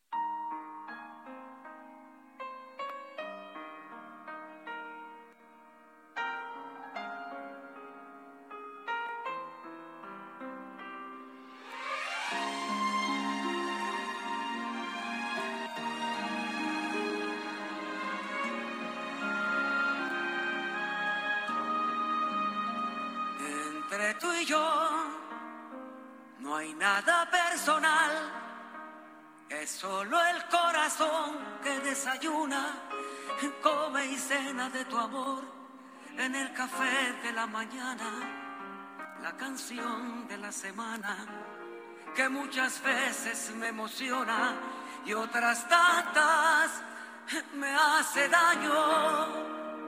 Entre tú y yo no hay nada personal y sin embargo duermo entre mis sábanas soñando con tu olor.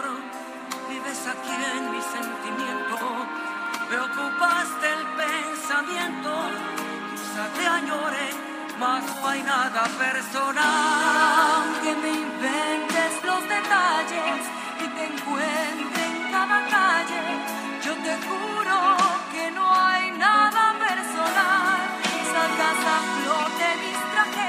Son las 8 de la mañana con 31 minutos. Gracias. Aquí estamos en el informativo fin de semana. Recuerde hasta las 10 de la mañana. Y si nos está sintonizando en este momento, bueno, es que estamos recordando, recordando a Armando Manzanero. ¿Qué estamos escuchando y por qué lo estamos recordando, Héctor Vieira, nuestro jefe de información? Así es, Sofi, el primer aniversario del maestro Armando Manzanero, que será este martes 28 de diciembre. ¿Y quién no recuerda este tema?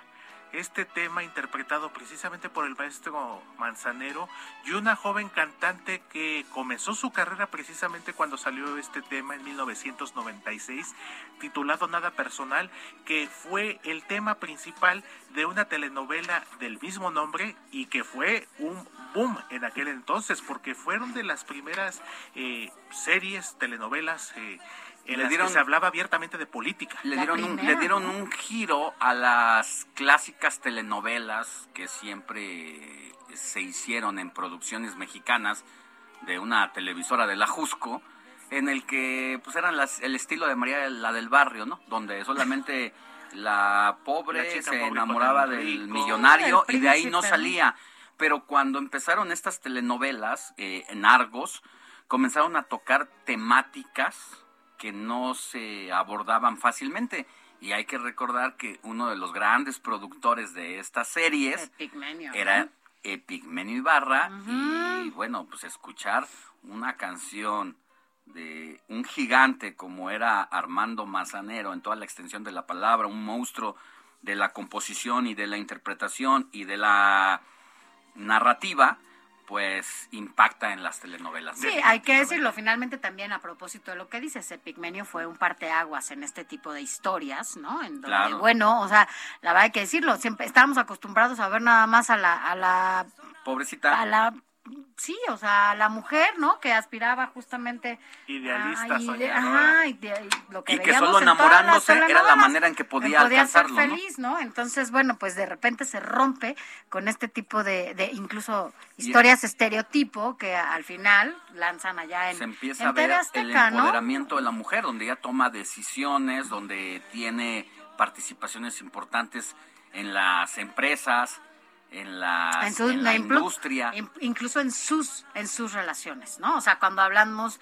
de justamente las mujeres no, no, no pintaban en ese tenor, ¿no? O sea, no eran ellas quienes decidían justamente con quién estar o no estar, menos en una, en una telenovela, ¿no? En historias de este tipo. Exactamente, esta telenovela Nada Personal que fue protagonizada por José Ángel Llamas, mm. por eh, ah, Ana sí, el del bigote. Exactamente, de hecho José Ángel Llamas era un reportero de investigación. Era, periodista, pues imagínate. Al papá de Ana Colchero, si mal no recuerdo, el nombre del personaje no lo ubico, pero era el Águila Real por el eh, primer actor, en paz descanse, Rogelio yo. Sí ¿eh? podemos, seguir, podemos seguir echando el chisme aquí largo y tendido porque se van abriendo pequeñas historias. Que va, va recordando estos personajes, Ana ¿no? eh, gran actriz, hermosa, un rostro hermoso, eh, que terminó siendo de actriz a una militante eh, que apoyaba al EZLN. Hay versiones de que fue novia del subcomandante Marcos y que pues al final sí, un giro dejó, completamente, la, la, actuación y se volvió, pues además de una militante de ideas subversivas, se convirtió en escritora. Y andan por ahí sus, sus libros de novela histórica. Y bueno, y así se van abriendo muchos recuerdos. Así es, mi querido Alex, mi querida Sofi, Ana Colchero, José Ángel Llamas, Rogelio Guerra, la actriz venezolana Lupita Ferrer y eh, fue una trama bastante buena. O sea, fueron se de, que tú la veías toda. Yo sí la veía, yo no, sí la yo sí la vi, por supuesto, pero yo no me acuerdo de los actores como Esa etapa en la que TV Azteca produjo telenovelas muy exitosas, después de Nada Personal le siguió Mirada de Mujer, que de hecho actualmente se está repitiendo con Angélica Aragón, Fernando Luján, Ari Telch. también Angélica Aragón, qué mujer tan hermosa, ¿no? Estos ojos. Oye, y luego Amor en Custodia, que también se está repitiendo en, este momento. Margarita Margarita Galia, eh, efectivamente, Andrés la actriz, Palacios. Andrés Palacios, que era Núñez, Paula Núñez, la famosa Barbie, la chica, ahí ya fue al revés, fíjate, ya el, el, el custodio se enamora, los custodios se enamoran de, hija y madre respectivamente. Sergio Basáñez, eh, claro. Aguirre, Andrés Pacheco Pal- este, Andrés digo, Palacios, Palacios Pacheco. Pacheco, exactamente. Oye, pues y Tango, Tango, ¿quién era Tango? Era este, eh, no tengo el nombre del Eh, pero era un tercer eh, custodio, el ¿no? delgadito, Como el suplente, Exactamente, sí, como que pero de nombre ahí en la serie Tango, pero era un actor, eh, si no mal recuerdo, argentino o venezolano. Ah, claro que ya me acuerdo también, él muy guapo, por supuesto, sí, no. Oye, debería de Pigmenio mejor dedicar, de- de- o sea, De regresar. regresar a lo Ya, que, que a lo las- que sí, exactamente. que, los balazos. los balazos Y que las regresen los abrazos. y mejor que regrese a esta parte A que además fue el parteaguas en la televisión mexicana en este tipo de historias y que la verdad es que todos bueno, la mayoría lo vimos, yo sí lo vi, y que nos gustaba, porque justamente cambia el papel de las mujeres en estas historias en donde, bueno, pues ya las mujeres podían decidir que sí, que no, y las veía siempre como en espacios de, de poder. y Entonces, esa etapa esos de son buenos. telenovelas fue bastante buena para Ándale, Pigmenio, si nos de estás novelas, escuchando, que seguro siempre escuchas el informativo fin de semana. de los 90. No a los Ah, balazos. de- no a los balazos, mejor dedícate a lo Mejor que nos hacía, abrazos, nos no hacía feliz, del nos tenía entretenidos y nos hacía olvidar un poco todo el caos que vivimos, no de ahorita, de siempre, en esta política mexicana. Pero bueno, todo porque estamos recordando a Armando Armando Manzanero. Manzanero y lo que les comentaba hace unos momentos, eh, Sofi Alex, una faceta de actor que a lo mejor pocos recuerdan, un- es una cuestión de gustos. Ya sé, ya sé. Déjanos ese para el siguiente segmento. Porque ya hablamos de su participación en telenovelas como cantante. Pero, Pero ¿qué te parece si actor. a la próxima, al próximo segmento dónde. nos dices dónde actuó Armando Manzanero? Yo no recordaba, cosa. honestamente, hasta ahorita que lo dijiste. Espérame, o hagamos algo. Que el- no nos que lo lo- diga, que la gente nos hable y no- nos escriba y nos diga si efectivamente usted ubica a Armando Manzanero en esta faceta de actor. Si lo ubica, a ver, lo retamos a que nos diga dónde lo, lo vio como, como actor. Una Escríbanos. probadita. ¿Les decimos en qué género? Bueno, A ver. género. Comedia. Ahí está. Va. Armando escríbanos, Manzanero. Escríbanos a ver si comedia. ubica a, a Armando Paso Manzanero en esta efímero, parte. pero, pero actor. Pero actor Y nunca de te lo de imaginas. comedia que no es más que que tú te imaginas a Armando Manzanero siendo No, serio, romántico, yo sí me lo dando ese punto de quiebre a la- al lado de la comedia que es lo más difícil de hacer. Fíjate que era un tipo muy simpático. Yo tuve la oportunidad rápidamente de conocerlo un poco más porque eh, uno de mis ex jefes y mis maestros en esto fue Ricardo Rocha. Y Ricardo Rocha y Armando Manzanero, Bueno, ese además de que eran muy amigos, ¿a quién no- a vivieron quién no conocía? juntos. Ah, vi- pero vivieron fueron- fueron juntos, roomies. fueron roomies. Y tú no sabes las historias que de repente que me contaba contado. Ricardo y que ha contado públicamente en cómo era esta relación con, con Armando y cómo era Armando en esta, en esta intimidad y en que personal. hablarle a Ricardo Rocha que venga aquí con nosotros y que nos cuente esas historias. Y además se para tempranito, Y sobre ¿eh? todo es ese pasaje tempranito. que él cuenta que no lo vamos a ir nosotros, no nos No, corresponde. que lo cuente. Pero de cuando eran roomies. Pero es que y- Ricardo tiene tantas historias con tantos personajes. No, No, hay, no, hay- no, no- no hay un personaje que no conozca, pero bueno, Con yo qué José te puedo José, decir. incluso. No, con José José tú no Él sabes las fue, historias. él fue a encerrarlo a sus O sea, dos. El Eh, rescate. Él entró a sus dos. rescate. co- eh, ¿Cómo se llaman los lugares donde te. Se les conoce como granjas, eh, Ajá, popularmente. fue a- No, lo fue a llevó, lo llevó a para las que- clínicas. Lo llevó a México. Clínicas de rehabilitación. Lo a una clínica de rehabilitación, lo trajo a México, Y pero resulta que los custodios de ahí le llevaban un pomo a José José para que en la madrugada lo sacaban fuera a llevarles serenata a las novias de los custodios. Entonces, eh, Rocha junto con nuestra productora teatral. Tina Galindo se lo llevan hasta Estados Unidos al norte, donde no lo conocen. a aislarlo, para ¿no? que para fuera que pudiera aislarse estar. y dejar el vicio. Fíjate que sí, vamos a hablarle a Ricardo, además de que se para muy temprano, la verdad es que ha sido maestro de muchos y de muchas, que, que, que la verdad es que le debemos muchas cosas a Ricardo, así que, Rocha, aprovechando que te paras temprano, un día deberías de venirte para acá a contarnos varias historias. Pero bueno, Totalmente. seguimos con más información. Que muchas veces me emociona y otras tantas me hace daño. Entre tú y yo no hay nada personal. Informativo El Heraldo fin de semana con Sofía García y Alejandro Sánchez. Síganos.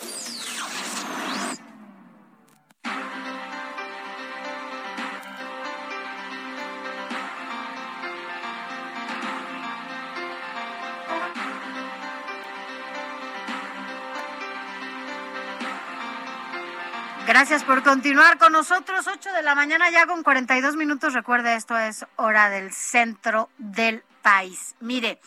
Ya se lo comentábamos antes de irnos al corte, la Ciudad de México pues también está reactivándose en lo que tiene que ver con el turismo. Mucha gente nos está visitando y eso también se agradece. Hasta ahora la Secretaría de Turismo de la Ciudad de México ha informado que en este periodo vacacional de invierno la ocupación hotelera aquí en la capital del país se encuentra hasta hoy, no sabemos lo que siga la semana que entra, hasta hoy del 50%. Pero quien tiene todos los detalles es nuestro compañero Carlos Navarro. Buenos días Alejandro Sofía, les saludo con gusto a ustedes y al auditorio y comentarles que en la capital del país la ocupación hotelera se encuentra a un 50% según las estadísticas de la Secretaría de Turismo de la Ciudad de México. En las últimas seis semanas la ocupación se ha mantenido por arriba del 50% desde el desfile de Día de Muertos. Incluso el presente mes de diciembre se mantiene con un crecimiento que es una situación inédita. Las reservas de hoteles y las cenas de Navidad y Año Nuevo representan un gran atractivo para hoteles y restaurantes de la capital del país. Para esto, el gobierno de la Ciudad de México, en conjunto con la iniciativa privada, integró la cartelera navideña y de Año Nuevo turístico, con los eventos más relevantes de esta temporada. En esta cartelera podemos encontrar la verbena navideña en el Zócalo de la Ciudad de México desde el 14 de diciembre, Navidalia, que es una experiencia de temporada en la Alameda Poniente en Santa Fe, Festival de Fantasía de Navidad, también una experiencia de temporada pero en el Parque Ecológico de Xochimilco. Así como estos atractivos podemos encontrar la presentación del Ballet Folclórico de México de Amalia Hernández en el Palacio de Bellas Artes, diversas funciones de lucha libre de la AAA y lucha libre del Consejo Mundial de Lucha Libre en la Arena Ciudad de México y en otros tipos de recintos. Así es que con estos atractivos en la Ciudad de México se está recuperando en materia turística, ya que fue uno de los sectores más afectados por el COVID-19, incluso dejando uno de los peores años de su historia. Alejandro Sofía, la información que les tengo. Gracias. Gracias, Carlos Navarro. Pues ya lo viste. Oye, y hablando precisamente, pues siguiendo con el tema de los destinos turísticos, porque en estas vacaciones, aún en invierno, ¿verdad? No se diga, pues la gente suele irse a las playas a pasar la Navidad, pero no se diga el recibimiento de Año Nuevo. Y resulta que ayer en Acapulco, pues hubo una pelea entre turistas y meseros que dejó tres heridos. Eh, todo esto fue grabado en un video y se convirtió en uno de los sucesos virales de estas fiestas decembrinas. De acuerdo con testigos que grabaron el video de la riña, los turistas pretendían irse de un local de comida en la playa de Caleta, pues la cuenta se les hizo muy cara, es decir, se querían salir sin pagar. Nada más. En las imágenes del video tenemos por allí los audios. ¿Audios? A ver, pónganlos para A que ver. escuchemos parte de la trifulca. ¡Agárrenlo, agárrenlo! Bueno, en estas imágenes que usted eh, no puede ver, pero aquí se las sí contamos y escucha ahí parte del ambiente, se observa el momento en el que algunos meseros arrojan sillas, vasos, platos, bandejas, botellas a otras personas aparentemente turistas. Las primeras versiones señalan que estos turistas no querían pagar la cuenta, son originarios. ¿De dónde cree? Ay, Dios ¿De dónde por crees, eso? Por eso siempre dicen eso de los de la Ciudad de, de los México. chilangos, eran de la Ciudad de México, los residentes de ¿eh, la Alex? capital del país Nunca son los principales eso tú, por favor, visitantes de las playas de Acapulco en vacaciones, tanto en la na- Navidad de 2021 y Año Nuevo, como en Semana Santa y verano. La verdad es que a Ahora sí veces que qué pena, ¿eh? hacemos pasar Qué pena. en- y quedar mal a la Ciudad de México, porque si no hacemos esto, vamos y apagamos las antorchitas que le haciendo pipí, a Derbez, ajá. ¿no? Allá en otros países del mundo. Grecia fue. Eh, no, fue un mundial de fútbol en, en Francia. Mm. Esto no es la primera ocasión en que una pelea entre turistas y personal de restaurantes se vuelve viral. Pues hace unos meses ocurrió algo parecido también en el mismo destino turístico. Oiga, pena! pues la verdad es que si no le alcanza para Ir a ir a un restaurante a Pues comer, llévese un pues llévese su topper. Y su, y su atún. Y su atún. Llévese su atún y su topper y ya O con sea, eso no sea así. comer. Y además, pero no vaya a tirar la lata en la playa porque ya ves que entonces... No, es y capaz, La ay, no, de veras La lata pena. ahí para que te cortes, ¿no? o sea, la de verdad por es que sí que... qué, qué, qué situaciones tan a lamentables así, estas. ¿eh? Pero bueno, Si al rato vayan a tomarte un Sí. video y van Oye. a decir, oye, que Alex Sánchez está este, peleándose allá en el restaurante en Acapulco porque, no lo la atendieron rápido, porque se, le hizo cara la, cuenta, porque no le dieron Oye, ya aprovechando aquí, voy a colar el mensajito de Adrianita Luna, ya que volvemos a hablar de las De los de destinos. los destinos turísticos, no se diga de playa. Adriana Luna, nuestra compañera corresponsal, muy activa siempre, que le Siempre. mandamos un abrazo porque además tuvo Oye, un accidente yo estoy en auto, pero ya se está recuperando abrazo, y no deja de rato. trabajar. Y hablábamos de dónde están los mejores mariscos. La gente, si es del puerto de Vallarta, dice, los mejores eh, mariscos están aquí. Si eres de Veracruz, aquí. Pero Adrianita tiene una mejor. Ella es de Guadalajara. Pero dice, Alex, los mejores Jalisco, los mejores mariscos Los mejores son donde cuando traes hambre y donde te agarra. Sí, es cierto. A ver tú, Sánchez, para los que te están escuchando en todo el país, ¿dónde has probado los mejores mariscos? Así que digas, ese es el lugar en donde siempre regreso. Eh, al volver, al volver, al volver de la otra pausa que vamos a hacer. Pero mientras tanto, Acuérdate que te están oyendo en todos lados. mientras tanto, vámonos con nuestro colaborador de cabecera, asesor cultural, crítico literario, Poeta. poeta y muchas cosas más que se van a sumar buenas este inicio de año. Ante todo, feliz Navidad, mi querido José Luis Enciso, ¿cómo estás? Hola, muy buenos días, queridos amigos. Feliz Navidad para, para los dos, para todos quienes nos escuchan. ¿Cómo están? Qué gusto volver a, a saludarlos por acá en estas fechas tan, tan especiales en las que nos preocupamos por dar buenos regalos a nuestros seres queridos. Y, bueno, aunque ya pasó la Navidad, nunca falta el rezagado como yo que debe algún obsequio. Y la lectura que les vengo a proponer hoy bien puede ser un regalo para saldar esa cuenta. Y, y más aún, en vísperas de que lleguen los Reyes Magos, porque les voy a hablar de un libro destinado a los lectores más jóvenes, a esos lectores que, que están en la etapa eh, de la preadolescencia, incluso de la adolescencia, en la que es difícil darles gusto con los regalos, ¿no? Ya no esperan a los reyes de la misma forma que, los más pequeños. Sin embargo, una buena opción es una lectura de aventuras que implique historia y suspenso. Bueno, el libro del que quiero hablar es una novela llamada La Máscara del Rey Murciélago, escrita por Enrique Escalona y publicada hace apenas un, un par de meses por ediciones SM. ¿Y qué vamos a encontrar en este libro? Primero, que se trata de una trama detectivesca en la que el protagonista, como en toda buena novela policíaca de aventuras, es un detective. Se llama Damián Diosdado y él se enfrenta al robo justamente de la máscara del dios murciélago, una pieza eh, arqueológica importantísima de la cultura zapoteca que está exhibida en el Museo Nacional de Antropología. Es decir, es una reliquia que sí existe y que fue robada realmente entre la Nochebuena y la Navidad de 1985. ¿Qué Justamente se están cumpliendo Esto que dices 36 es muy importante. robo. porque esa máscara murciélago sí existe, es parte de los hallazgos en Monte Albán, allá en Oaxaca, ¿no? Exactamente. Y Ajá. En 1985 creo que hasta una película se hizo de ese robo de arte do- que ocurre precisamente en una Nochebuena, ¿no? Así es. De hecho, fíjate que esa, esa película que dice se llama Museo, está protagonizada por, por Gael García Bernal, la recordarán bien, y pues aborda la historia del robo de esta y otras piezas que después fueron eh, vueltos a, a encontrar, ¿no? Por si la quieren ver, está en YouTube Originals, por si, por si quieren. Oye, quieren ¿y años después eh, detienen a los saqueadores? A uno de ellos, uno. jamás eh, fue detenido, uno de ellos sí, pero eso, eh, pues justamente esta novela no tiene tanto que ver con ese robo, sino con un segundo intento de robo Ya. o un segundo robo.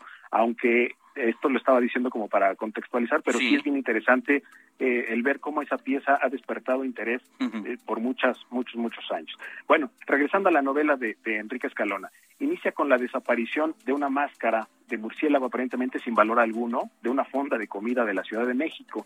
Damián Diosdado es un detective al que le apasiona encontrar eh, pues tesoros artísticos y arqueológicos desaparecidos y a raíz de la pérdida misteriosa de esta máscara sin valor que les hablo de la de la fonda llega a enfrentar el robo de la verdadera máscara del dios murciélago. Este robo es de ficción, obviamente, pero está muy bien ficcionado. El libro tiene elementos que creo pueden eh, pues ser de mucho interés para los jóvenes, ya que tiene que ver con el arte prehispánico, con la historia de México, con recorridos por la Ciudad de México e incluso lleva al protagonista hasta la selva maya, ¿no? A, a la vez que nos habla de parte de la cultura y la geografía de ese lugar.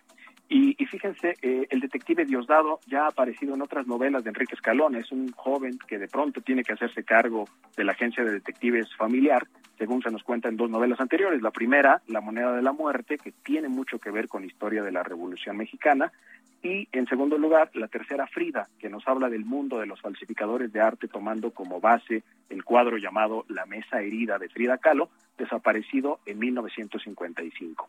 Como ven, estamos eh, ante un personaje curioso e interesado en la cultura mexicana y hace que tanto los jóvenes lectores como los no tan jóvenes pues podamos fascinarnos con estos temas, salir eh, siguiendo sus aventuras, ¿no? Siempre en tramas que implican mucho la atención del lector al ir buscando y encontrando pistas para resolver enigmas, mientras vamos aprendiendo más de historia y arte de México, algo que al final eh, pues resulta gratificante y sin duda genera más interés en los libros donde aparece este detective, por lo que creo es aconsejable enganchar a los jóvenes a los libros con este tipo de lecturas y por eso La Máscara del Dios Murciélago es la recomendación de hoy, querida Sofi, querido Alex.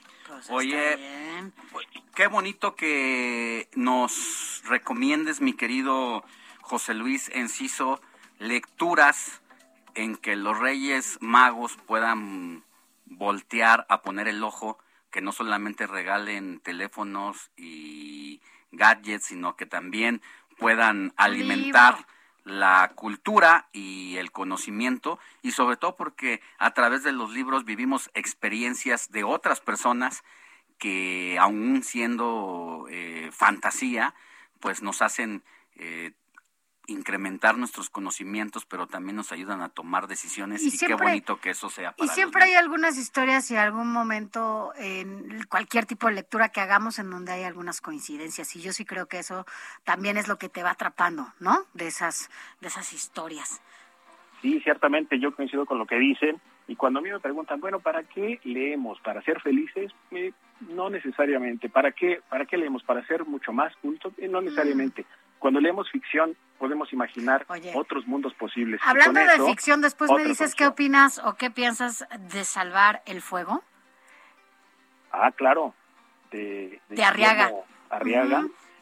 Sí, si quieren le dedicamos un, un, una colaboración porque me parece una novela muy interesante, además de su de la trayectoria de Guillermo Arriaga, ¿no? Gracias, mi querido José Luis.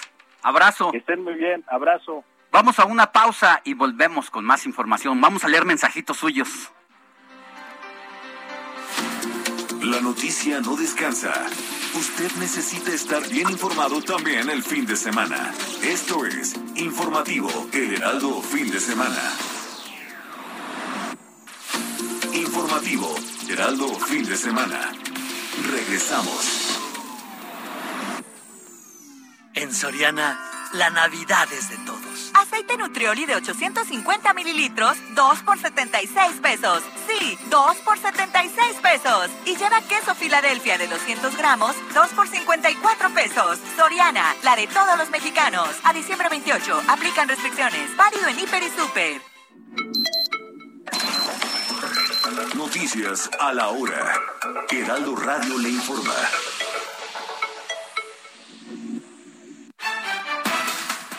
9 de la mañana en punto, la organización que siga la democracia presidida por Gabriela Jiménez, ex candidata de Morena por la alcaldía de Azcapotzalco, informó que entregó al Instituto Nacional Electoral más de 3 millones de firmas para solicitar que se realice la consulta de revocación de mandato del presidente Andrés Manuel López Obrador.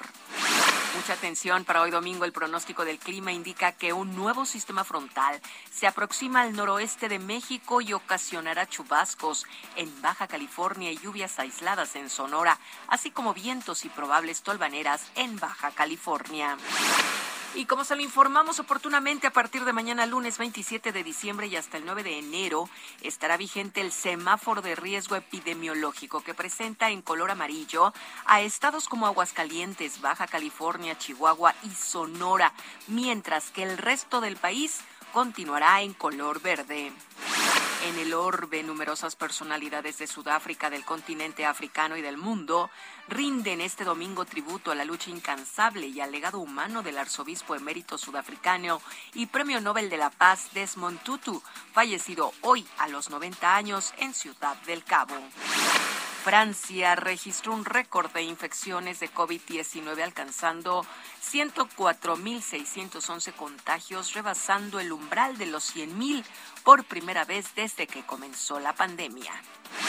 Y en República Dominicana confirmaron el primer caso de la variante de COVID-19 Omicron entre su población, la cual se detectó en una persona que arribó de un viaje de Sudáfrica. Por lo anterior, los especialistas investigan ya otros posibles casos.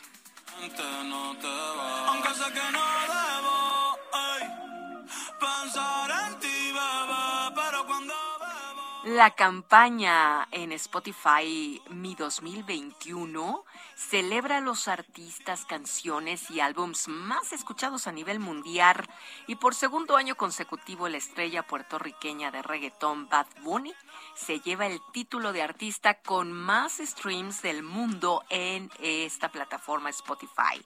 Aún más, ha recibido más de 9.11 millones de streams sin lanzar todavía un nuevo álbum este año. Son las 9 de la mañana con 3 minutos, tiempo del centro de México. Amigos, los invitamos a que sigan aquí en la frecuencia del Heraldo Radio, sintonizando el informativo fin de semana con Sofi García y Alex Sánchez. Les saluda Mónica Reyes. Esto fue Noticias a la Hora. Siga enterado.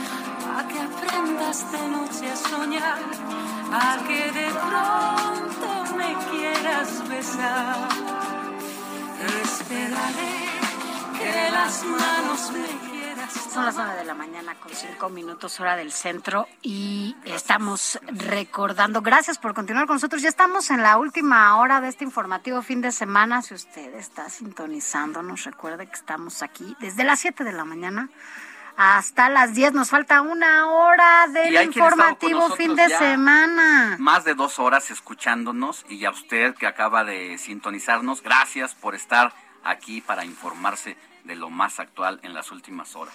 Así es, quédese que todavía nos falta un ratito aquí juntos. Y mira, y es que hoy estamos recordando a Armando Manzanero y esta canción que canta con presuntos implicados, esperaré, yo creo que es una de mis favoritas. Es una de las que más me gustan de Armando Manzanero, pero ¿por qué lo estamos recordando, Héctor Vieira, para quienes nos acaban de sintonizar? Así es, mi querida Sofía y Alex, amigos del auditorio que se acaban de incorporar a nuestra transmisión. Es el día martes 28 de diciembre, el primer aniversario del maestro Manzanero, primer aniversario luctuoso, por eso a lo largo de esta emisión hemos estado recordándolo con sus más grandes éxitos y como bien lo dice Sofía, una de las mejores canciones eh, que grabó en colaboración con otros artistas, en este caso con el dueto español Presuntos Implicados. Este tema titulado Esperaré, que forma parte del disco versión original, así se llama, de Presuntos Implicados y que fue lanzado en 1999. Mm, mira, tanto ya. Eh, bueno, pues Armando Manzanero en sus duetos con distintos artistas, no solamente con presuntos implicados. ¿Quién nos recuerda esta bonita mancuerna que hizo con Susana Zabaleta, donde incluso se aprecia un amor intelectual entre ambos, ¿no? Eh, la manera en que el maestro Manzanero eh, cantaba, eh, cómo era, independientemente de que, pues, como cualquier ser humano, también tiene sus acusaciones eh, por parte Pues ya lo decías, de ¿no? Todos tenemos nuestro lado oscuro nuestro lado en esta relación blanco. que tenía con Claro. Susana Zabaleta se ve un amor, ¿no? Un amor entre ellos dos y lo digo en, el- en, en buena onda, en el buen sentido No, de este la palabra. acoplamiento brutal Un acoplamiento, de esa, esa química que, química que se en logra el con- escenario, ¿no? con Brutal. pocas personas en la vida de uno, pero eh, era maravilloso también verlos juntos. Con Susana Zabaleta y si no me equivoco la canción es la de Nos hizo falta tiempo.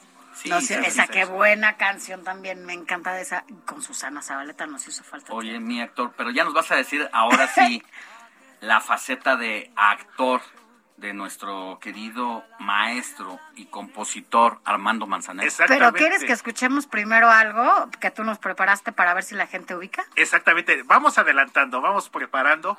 Habíamos dicho, fue comedia, con un destacado actor mexicano, comediante. Actuó en una película, pero esa película es el remake, por decirlo de esa manera, de una serie exitosa de ese mismo De personaje principal. Exactamente. A ver, mi querido Alan, púchale por ahí. Púchale.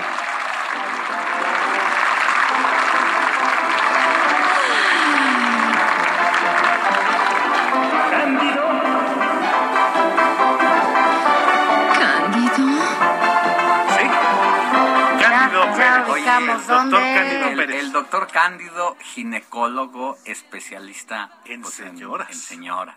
Exactamente, de hecho fueron eh, dos películas, precisamente. Una es Cándido de día, Pérez de noche, y la otra es Cándido Pérez, especialista en señoras. Armando Manzanero salió en Cándido eh, Pérez, especialista en señoras, de 1993, y él tenía el papel de el doctor Armando Mérida, era su nombre. Ella también Ah, era doctor. pues de allá es. Armando Mérida, y él era pediatra. en su Ah, personaje. pediatra. Cándido Oye, Pérez, Jorge Ortiz La verdad es que no, por más que quiero recordar, no, no recuerdo ¿no ese, ese momento. No, pero sí vi la serie en algunos momentos eh, de Cándido Pérez y no recuerdo esta faceta de don. Armando Manzanero. Compadre, Pero, Armando. ¿cómo era? ¿Realmente eh, se prestaba para la comedia? ¿Costaba trabajo? ¿Cómo, cómo, cómo fue el papel? muy peculiar el papel de Armando Armando Mérida, el maestro Armando Manzanero, porque como bien lo decimos, eh, Jorge Ortiz de Pinedo Cándido Pérez era eh, ginecólogo, Armando Manzanero era pediatra, Pediatra. compadres en la trama de la serie de la bueno de la película en este caso Armando era eh, compadre por ser eh, padrino de Perlita la famosa hija adolescente de Cándido. Cándido Pérez Ajá. y como que entre bajita la mano dirían por ahí, como que daba la impresión de que estaba enamorado Armando Manzanero de Silvina, la esposa de Cándido Pérez, interpretado por la actriz Nuria Bajes. Muy- también muy guapa, ¿no? Ella. Entonces, bueno, pues ahí es donde hicieron Mancuerna y es donde sale y podemos verlo como como actor, ¿no? Ma- ya ma- en otra faceta, no solo de compositor e intérprete, sino también de actor. Habrá que rescatar esos, es- esos Pues, momentos, ¿no? Ahí está eh, todas estas canciones que le hemos ofrecido a lo largo del informativo de fin de semana para recordar al maestro Manzanero. Y definitivamente el maestro Manzanero se lo merece. Vamos a hacer un reto, Sofía y Alex. A ver. Yo me encargo, porque sí, ya buscamos ahí en internet, hay materiales que a veces cuestan un poquito de trabajo conseguir. Yo me encargo de conseguir la película y les compartimos fragmentos de la participación y del papel de Armando Manzanero como el doctor Armando Mérida, el pediatra compadre de el doctor Cándido Pérez. Además hay que recordar que él es de allá, ¿no? Exactamente, y curiosamente si hay un apellido Mérida como claro, tal, claro. recordamos un extraordinario artista plástico, eh, Carlos Mérida, eh, guatemalteco mexicano, que entre otras obras él diseñó el multifamiliar Benito Juárez, eh, algunos murales, o sea, el, el apellido Mérida pesa. Y mucho. Muy bien. Gracias, mi querido Héctor Vieira. Que en tu recuerdo me quieras por siempre llevar. Que mi presencia sea el mundo que quieras sentir. Esto fue Noticias a la Hora. Siga enterado. Informativo El Heraldo, fin de semana. Con Sofía García y Alejandro Sánchez. Síganos.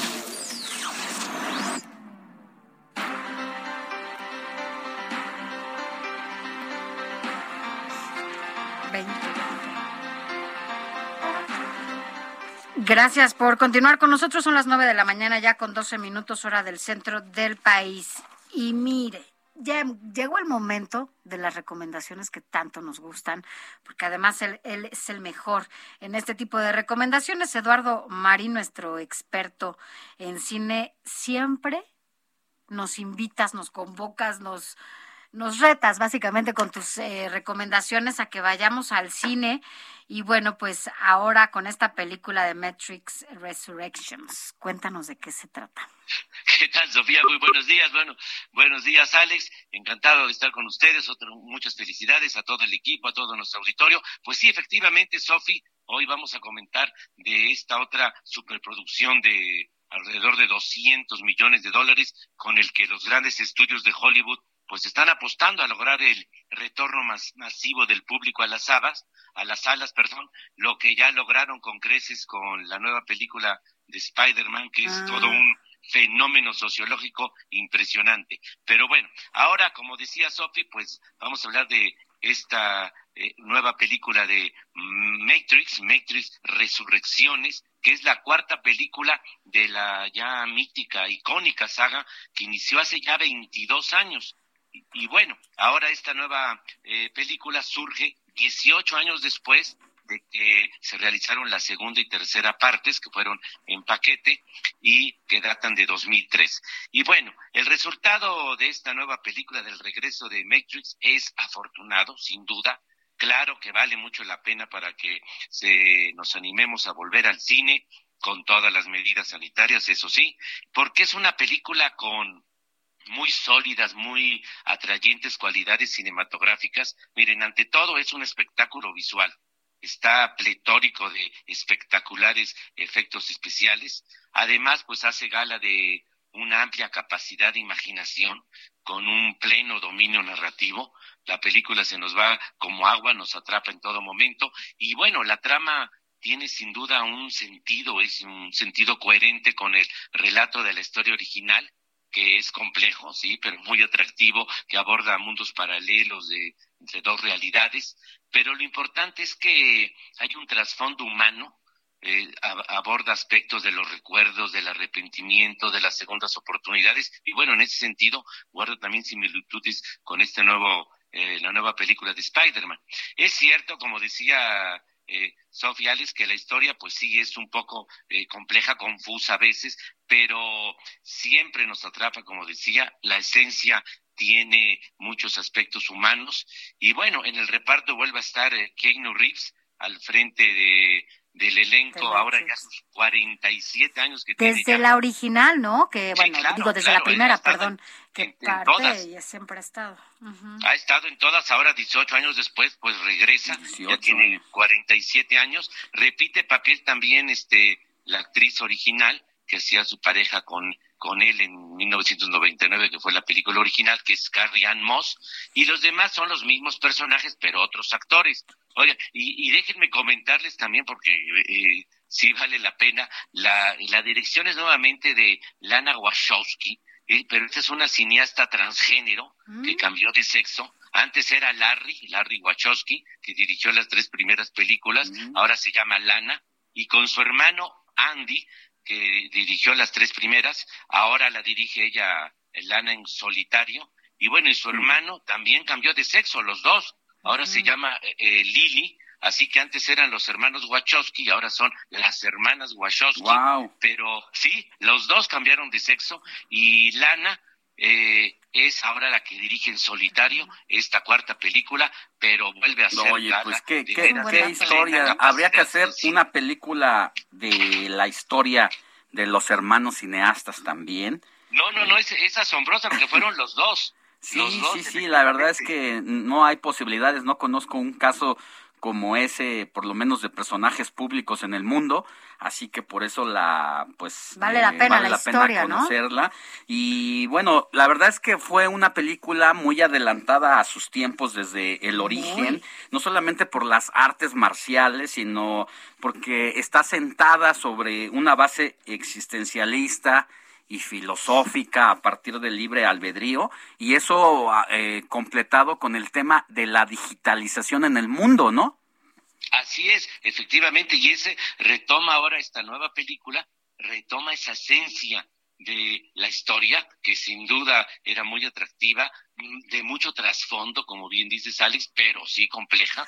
Y, y esta película es otra vez. Y ahora la vemos incluso distinta, ¿no? Porque yo me acuerdo en ese momento, o sea, meterte como a esta, a esta parte de la tecnología, ¿no? al interior de la tecnología, era así como, wow, ahora que estamos inmersos en la tecnología y que incluso conocemos un poco más de eso, porque eso nos ha obligado todo lo que digo, la actualidad, eh, pues también lo vemos de manera distinta, ¿no? Ya no es solamente adentrarnos o estar ahí viendo de qué manera suceden las tecnologías, cómo vives, ¿no? Dentro de la tecnología. No, total, totalmente. Habla de, dos realidades eh, paralelas, de dos dimensiones en, el, en nuestra vida pero sin duda esta película vuelve a asombrarnos, es espectacular, los efectos son verdaderamente asombrosos, seguro van a estar nominados al Oscar a mejores efectos, pero eh, y, y, la dirección vuelve a ser verdaderamente admirable también el pleno dominio narrativo, nos atrapa en todo momento, realmente vale mucho la pena y es y, y esta cuarta película me pareció incluso superior a la segunda y la tercera, no a, la original. A ver si no nos pasa lo que nos pasó con Matrix, eh, la original, de que al paso de los años va uno comprendiendo también parte de, de lo que nos querían decir los directores y que cuando la ficción supera, ah, mira pues es que es como lo como lo decía Matrix. hace quién sabe cuántos años hoy sucede tal o cual cosa de esta forma seguramente no dudamos que ahora también con este cambio personal, eh, pues hay muchas cosas ahí y muchos mensajes ocultos que iremos que, iremos entendiendo poco a poco conforme vaya pasando el tiempo, mi querido. No, sin duda, tú lo has dado en el clavo, Alex, fueron visionarios los los Wachowski los hermanos, ahora hermanas, los, fueron visionarios, plena capacidad de imaginación y, y, en ese sentido se comparan con la saga de Star Wars, que sin duda al paso de los años, con lo que tú dices, va revelando todavía mucho más sus eh, los aspectos que abordaba en la historia. Me, me quedo me quedo también picado con el tema de la historia de, ambas personas porque más allá del tema polémico que es tabú todavía para ciertos sectores de la población, grupos conservadores, eh, la verdad es que entender, eh, yo lo veo desde el punto de vista de tratar de entender a los personajes para tomar decisiones de esta naturaleza, creo que nos ayudan a madurar como personas, como seres humanos, y tratar de entender qué, qué nos quieren decir, eso es lo que me motiva a conocer su propia historia. Y ya en otro segmento y en otra participación estaría bien que nos hablaras y que estudiáramos un poquito más a los perfiles de estos directores, directores antes, ahora directoras de cine. Así es, sin duda, sin duda, pero sobre todo has dado, eh, has abordado un punto muy importante que es también el respeto y la tolerancia y ya y y, cómo ha ido avanzando esto de que ya es algo eh, normal, ya es algo normal en el sentido de que es aceptado, aceptado por todos, ¿no? De que es algo... Eh, más de respeto solamente, no más. Por la tolerancia. Así es. Pues querido Marín, como siempre, siempre nos dejas picados. Así es, así es, pero por lo pronto la película de verdad vale mucho eh, la, pena. tiene muchas cualidades cinematográficas, es un espectáculo visual, como decía, y sobre todo un entretenimiento garantizado, pero tiene trasfondo la historia, sin duda alguna. Gracias. Oye, y yo te cuento que a lo mejor este fin de semana me iré a ver Zinc, así que ya te contaré cómo me fue. Eduardo Marín, gracias como siempre y felicidades. Muchas gracias a todos, muchas felicidades, feliz año. Nos veremos el próximo año. Así es, mi querido. Tal cual nos escuchamos el otro año. Informativo El Heraldo, fin de semana, con Sofía García y Alejandro Sánchez. Síganos.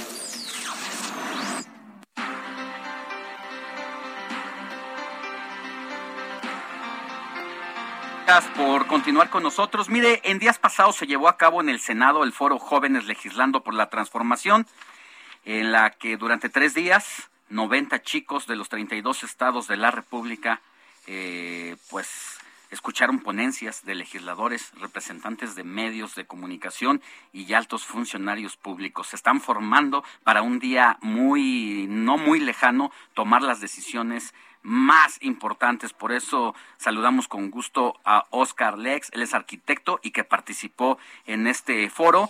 Mi querido Oscar, muy buenos días, gracias por estar con nosotros. Cuéntame qué te dejó este foro y pues qué es lo que, lo que más sacas de ahí. Hola, ¿qué tal? Buenos días. Eh, primero que nada, gracias por la oportunidad y por el espacio. Y pues el foro que se llevó a cabo en la Ciudad de México eh, me, llamó mucho la atención ya que son temas, eh, se tocaron temas muy importantes, ya eh, lo que es comunicación política, eh, lo que es referente a, pues las decisiones no que se toman directamente ahí en el Senado de la República, que es como que las personas que están ahí pues toman decisiones por nosotros y pues les damos toda la confianza para para que así sea.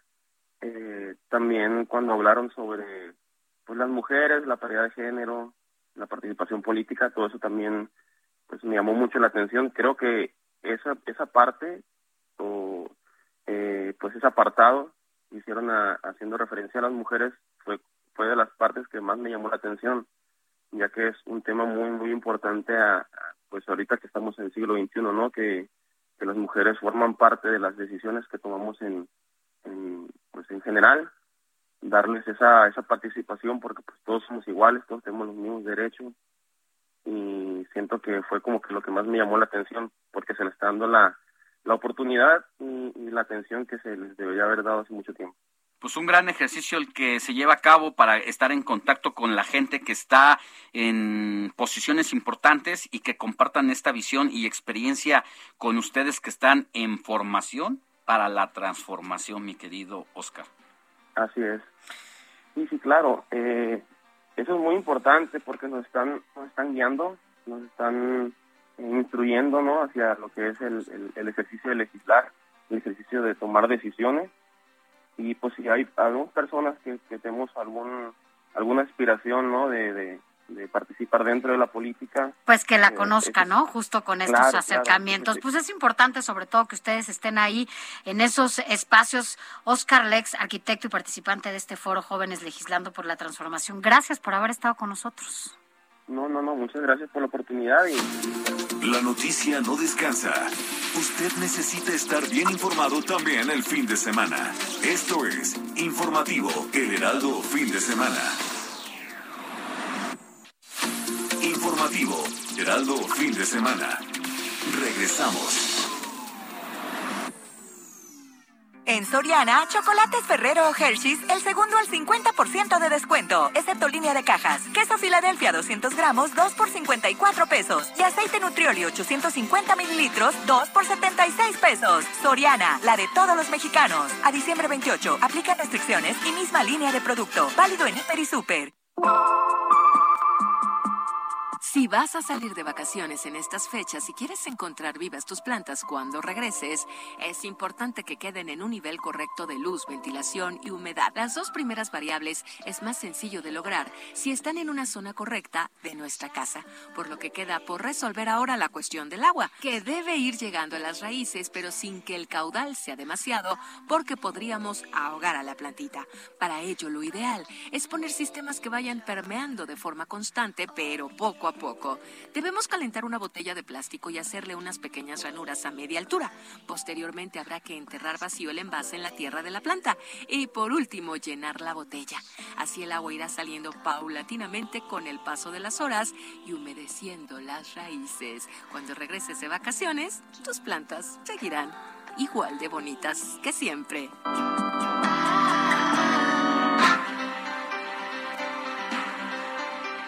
9 de la mañana, ya con 31 minutos. Estamos en el último bloque informativo de este espacio. Quédese con nosotros, porque ya lo sabe, estamos desde las 7 de la mañana aquí con usted, si es que nos está sintonizando en este momento. Ya casi terminamos y mire, nos ganó la guillotina antes de, para irnos a corte y estábamos platicando con Oscar Lex, quien es arquitecto y participante, ¿eh? que estuviste ahí en el foro de jóvenes legislando por la transformación. Ya hablábamos, Oscar, de la importancia que tiene que ustedes estén ahí justamente en estos espacios en donde ustedes pueden tener, pues además de conocer, ¿no? Cómo es el trabajo legislativo, bueno, pues estar más cerca, ¿no? De todo este... De las realidades. sí, de lo que pasa en estos, en estos recintos, ¿no? Y, y bueno, decías que sí, que efectivamente era, es necesario, sobre todo si ustedes en un futuro, pues también quieren dedicarse a esto, ¿no? Y claro, sí, sí, es muy importante eh, muchos dicen que los jóvenes somos el futuro, pero también somos el presente, ¿no? Y debemos de, tener esas oportunidades para, para emprender o para eh, irnos incluyendo en, las decisiones de nuestro país. Sobre todo cuando todos tenemos derecho a votar y ser votados, pero la verdad eh, creo que la política ha ido perdiendo oficio y que eh, muchas veces no llegan nuestros representantes bien capacitados y de aquí a que llegan a aprender, como dijo un clásico en el sexenio pasado, pues ocurren muchas cosas y la verdad, más que aprender, pues tenemos que llegar preparados con bases para entonces sí, pues ejecutar acciones y estar preparados para lo que hace un funcionario público, ya sea si está en el poder legislativo, en el poder ejecutivo, pues arrastrar el lápiz para las políticas públicas. Claro, claro, se, tiene que llegar eh, ejecutando, ¿no? Se tiene que llegar ya sabiendo, no, no estamos para simulaciones, debemos de llegar directamente a, atacar el problema y, a resolver los problemas, ¿no? Que, que pues, por algo la gente la ciudadanía nos dio la, oportunidad, o más bien les dio la oportunidad, ¿no? Oye, Oscar, y además, bueno, pues en este foro pues seguramente hubo acuerdos, ¿no? O algún compromiso. ¿Quedaron en algo con los legisladores? ¿Algunas conclusiones? ¿Qué sucedió? Sí, eh, hubo unos pequeños cambios, bueno, así se, se pretendió, eh, hacer unos pequeños cambios en la pues en el reglamento o la ley que tenemos de por parte de, los, de la juventud, ¿no? Eh, y hubo unos temas muy interesantes que tocaron, hay unos poquitos, una pequeña como que controversia ahí eh, entre unos que pues obviamente no tenemos diferentes formas de pensar, pero sí hubo, sí hubo diferentes ahí acuerdos que hicimos eh, que posiblemente se lleguen a tomar en cuenta ya al momento de, de, presentarlo ante el Senado de la República. Bueno, pues nosotros le daremos seguimiento por lo que dices, por la importancia que siempre, en cualquier momento de este país y del mundo, bueno, pues los chavos, las chavas eh, son no solo, como ya lo mencionaste, eh, el futuro de, de México, sino es nuestra actualidad. Y el que ustedes estén preparando, el que ustedes estén estudiando para posteriormente estar, bueno, cada uno en los espacios que decidan, pero bueno, pues si es la política, estar preparados para que las cosas lleguen con gente que sí sabe y que está comprometida sobre todo con este país. Oscar Lex, mucho, muchas gracias por haber estado con nosotros y bueno, pues ya nos contarás, ya nos contarás qué sigue y cuáles los compromisos y si se cumplieron o no y aquí estaremos escuchándote. Gracias. No, no, de qué, muchas gracias por el espacio y, y por la oportunidad. Igual aquí vamos a estar al pendiente. Gracias. Él fue Oscar Lex, arquitecto y participante del Foro Jóvenes Legislando por la Transformación. Informativo El Heraldo Fin de Semana con Sofía García y Alejandro Sánchez. Síganos.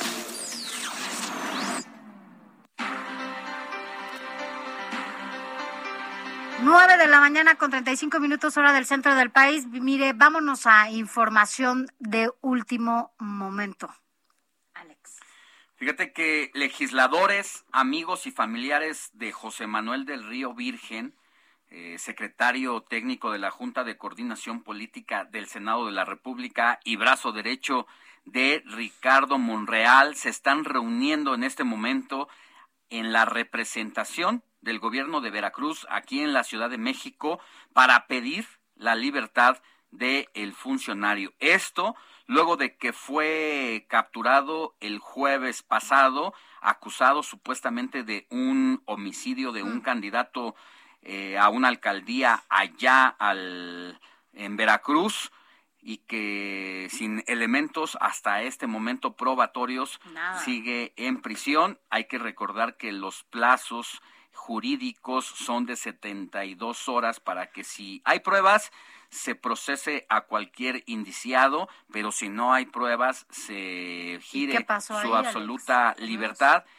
hasta este momento no hay eh, un, una prueba que lo inculpe de forma directa, sin embargo, de una manera arbitraria, pasándose por el arco del triunfo todas las leyes, el, la justicia de Veracruz declaró, eh, pues por lo mientras, preso a Del Río Virgen por, por un año, ah, en tanto se resuelve su caso, pero los familiares, yo he estado platicando con algunos de los familiares de José Manuel Del Río Virgen en el transcurso de las últimas horas, confían en el trabajo que están haciendo los representantes jurídicos para que independientemente de lo que diga la autoridad de justicia, se demuestre de manera muy clara que hasta este momento no hay una implicación directa ni testigos ni acusaciones que lo impliquen para que se libere, para que con el plazo que se dio este día lunes estén liberando a José Manuel del Río Virgen. Porque mañana esta, es esta audiencia, hay que recordarlo para que entonces suceda lo, justo lo que nos estás comentando. Sí, has estado hablando con la familia de, con familiares de, del Río Virgen y bueno, pues evidentemente ellos más que nadie han estado al pendiente de lo que sucede, ¿no? Allá en este penal de y pues lo que aquí el tema y el asunto político que destapa y que y que de alguna manera pone en su justa dimensión el caso de José Manuel del Río Virgen, es que al ser brazo derecho de Ricardo Monreal, coordinador de Morena, pero al mismo tiempo también es uno de los principales operadores de Dante Delgado, pues es que se vuelve un tema polémico si es que hay algún mensaje desde allá arriba en contra de Ricardo Monreal quien ha dicho que va a pelear hasta el final, le den o no de manera formal la candidatura a la presidencia de la República por parte de Morena y al mismo tiempo que Dante Delgado se ha declarado como uno de los principales adversarios políticos de Andrés Manuel López Obrador. Ambos se conocen muy bien, saben qué les duele, por dónde eh, se pueden pegar políticamente y ahí ese es el gran tema. Yo parte de lo que escribo hoy en mi columna contra las cuerdas del Heraldo de México es precisamente esta relación que hay entre el del Río Virgen con Ricardo Monreal, pero al mismo tiempo con Dante Delgado. Pero hablas de un mensaje que justamente se envía, ¿no? por la detención de, de, José Manuel del Río. Ahora, yo creo que hay mensajes recíprocos, porque también el hecho de que ahora, o sea, para mí es importante destacar que por primera vez los partidos políticos están todos juntos. O sea, no había un momento que yo recuerde, desde que inició esta cuarta transformación, que todos los partidos se hayan puesto de acuerdo para sentarse por una misma causa. Y no solamente hablar de José Manuel del Río, esto fue como el, eh, la gota que derramó el vaso de agua, porque antes ya había habido otros abusos, hablando por ahora solo de Veracruz, pero ya había habido otros abusos que no se habían como ah, eh, puesto tanto en la mesa, con tanto rigor como ahora. Esto puso en la mesa algo que no había sucedido hoy y ahí también es un mensaje para el otro lado, ¿no? Porque es como, ya nos estamos poniendo también nosotros de acuerdo y estamos hablando de una fuerza mayoritaria cuando hablamos de todas las fuerzas políticas. Así es, eh, sobre todo porque también en esta legislatura del Senado de la República y que es la segunda en la Cámara de Diputados, en este nuevo gobierno, se ha hablado de que MC es una tercera, es un tercer bloque, por un bloque sería Morena y sus aliados del de PP, y del Partido Verde Ecologista. Por el otro lado está el bloque de la coalición Va por México, conformada por PRI, PAN y PRD, y en tercera fuerza estaría Movimiento Ciudadano. Lo que dices es muy importante porque ahora la tercera fuerza parece que se une a el bloque PRI PAN PRD o viceversa, el PRI PAN PRD se une a MC y están logrando lo que no se había dado hasta este momento. Vamos a ver en qué depara esto.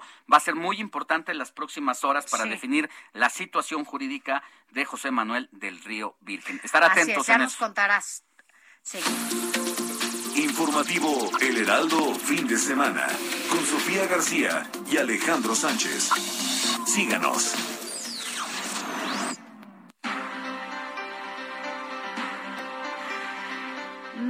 9 de la mañana con 41 minutos. Gracias por continuar con nosotros. Y en información de última hora, de último momento, fíjese que la Comisión Ambiental de la Megalópolis, la CAME, ya suspendió la contingencia regional por estas partículas eh, PM 2.5 en la zona sureste del Valle de México. Esto debido a que a partir de las 3 de la mañana eh, de este domingo ya se registraron concentraciones eh, menores, ¿no? Entonces, bueno, pues esto menos espesas, esta nata pareciera que ya se está diluyendo, la nata me refiero a, a la contaminación provocada por la quema de pirotecnia.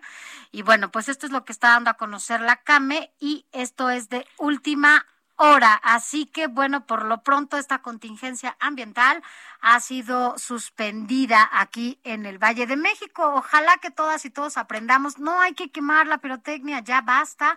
Yo creo que esto ya debería de quedar eh, eh, en el pasado y no seguir contaminando nuestras ciudades como lo hacemos o como se hace, porque yo no quemo ningún tipo de pirotecnia, pero como se hace cuando pasan estas cosas.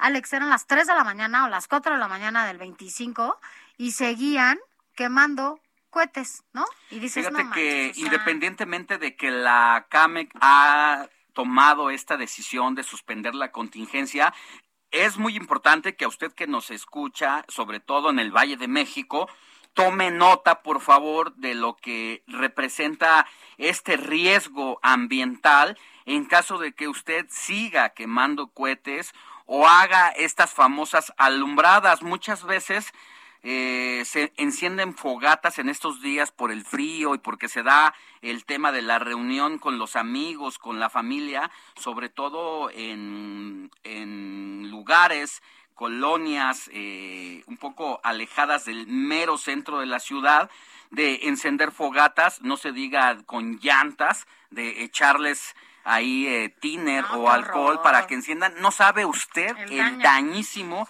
que le está propinando al medio ambiente y a la salud propia, ¿eh? Porque al estar ahí inhalando todas estas partículas, lo que está haciendo es dañarse los pulmones. No lo haga, cuide su salud y cuide la, la demás, incluyendo la de pues la, Ciudad de México, aire que respiramos todos nosotros. que, menos que nunca está complicado. Debemos tener problemas con todo el sistema respiratorio y esto nos pega sin más en medio de esta pandemia, no, no sea usted. Así es. Informativo El Heraldo fin de semana con Sofía García y Alejandro Sánchez. Síganos.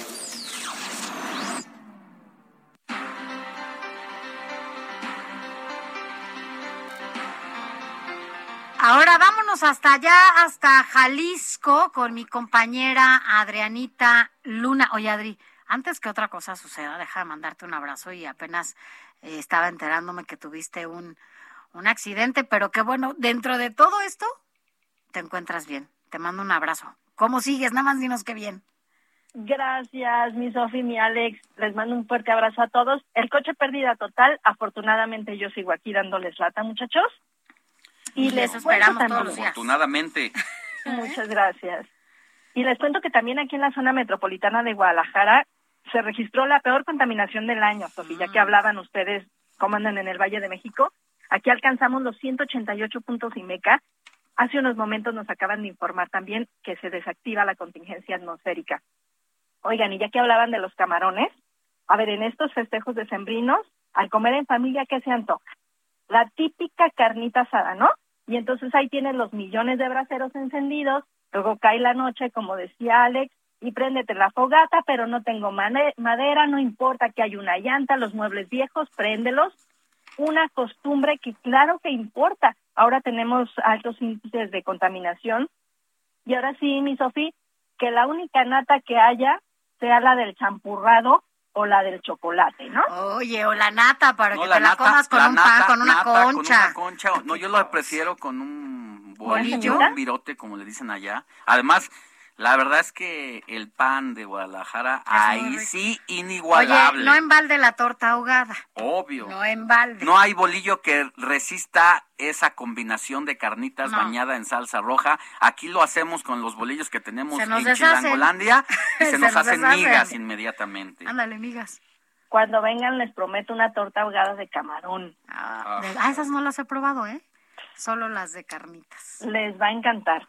Oigan, y otra costumbre añeja, jugar con productos elaborados con pólvora. En tan solo cuatro días se decomisaron casi 250 kilos de estos productos que eran vendidos en tianguis y cruceros. Vamos a escuchar al comandante de bomberos de Guadalajara, Francisco Córdoba. siendo comisado aproximadamente 255.8 kilogramos asegurados en mercados en, tia- en tianguis, navideños y cruceros de la ciudad. Solicitamos a la población en general, durante la, durante la celebración de la, la noche del año nuevo, se evite encender fogatas y el uso de pirotecnia con el objetivo de disminuir las contingencias ambientales. Y de aquí hasta fin de año hay un operativo ambiental de invierno para reducir la actividad industrial, la quema en ladrilleras, por ejemplo, el uso de pirotecnia, ya lo decía Sofi, no olvidemos que estamos en medio de una pandemia, entonces estas concentraciones de material particulado representan eh, más riesgos de mortalidad prematura por cáncer de pulmón, eh, las personas que tienen ahorita COVID o Omicron o EPOC, lo que sea, pues son muchos los riesgos y tan simple como no utilizar pólvora y no utilizar fogatas.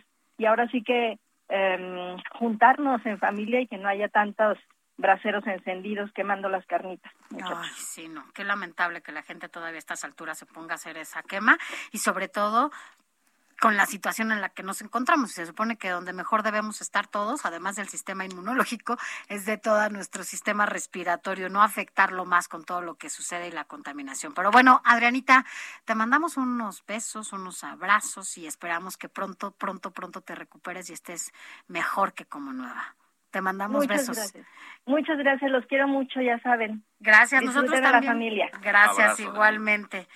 Pero bueno, pues así las cosas. Informativo El Heraldo, fin de semana, con Sofía García y Alejandro Sánchez. Síganos.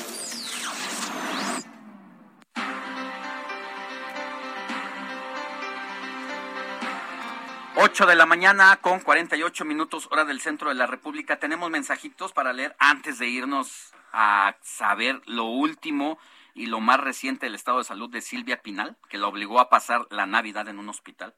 Así es, tenemos mensajes de la gente que nos ha estado escribiendo desde las 7 de la mañana, ya lo sabe. eh, nos dice, ¿qué nos dice Alex? Cuéntanos. Mira, eh, hola, buenos días. Los escucho desde Tapachula, Chiapas. Estoy laborando en el taxi. Un abrazo hasta allá. Eh, no nos dice quién, Ay, pero es un Chiapas. trabajador de El Uno Volante. de los rincones de más la lindos. gente que ya está chambeando como nosotros. Da gusto Así que haya es. gente muy chambeadora. Eh, desde la mañana de domingo. Y más allá en Chiapas, Alex, uno de los rincones también más bonitos de este país. también nos escribe, buenos días, Sofía, Alex, qué bueno que nos hacen todas las recomendaciones de los lugares para visitar. Casi no hay noticias, dice. Pues ya vieron que sí salieron ya algunas de última hora. Es Adriana Juárez, saludos desde Coyoacán.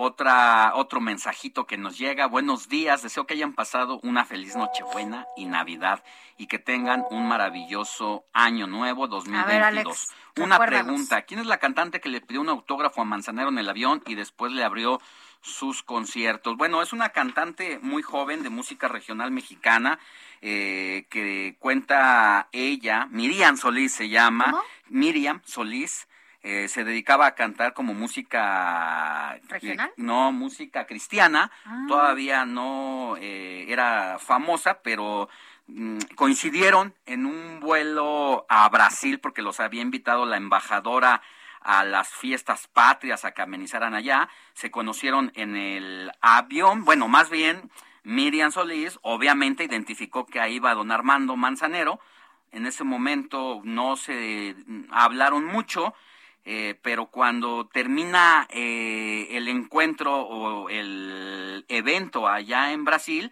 va Miriam Solís a tocarle la puerta del camerino a don Armando y quiere hablar con él y es ahí donde Armando dice que ya la había escuchado en el avión, que sabía que cantaba bien, que la lo había sorprendido de sobremanera y que lo único que le faltaba era un tema propio.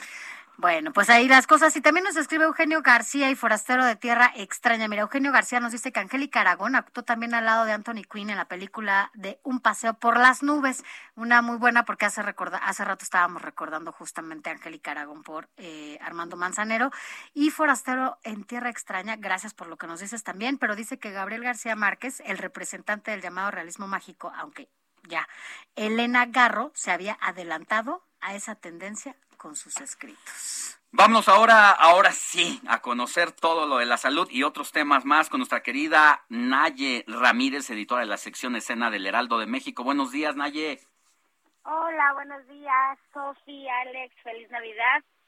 Eh, un gusto hablar con ustedes hoy en Dominguito. Cuéntanos cómo está doña Silvia Pinal, la diva del cine mexicano.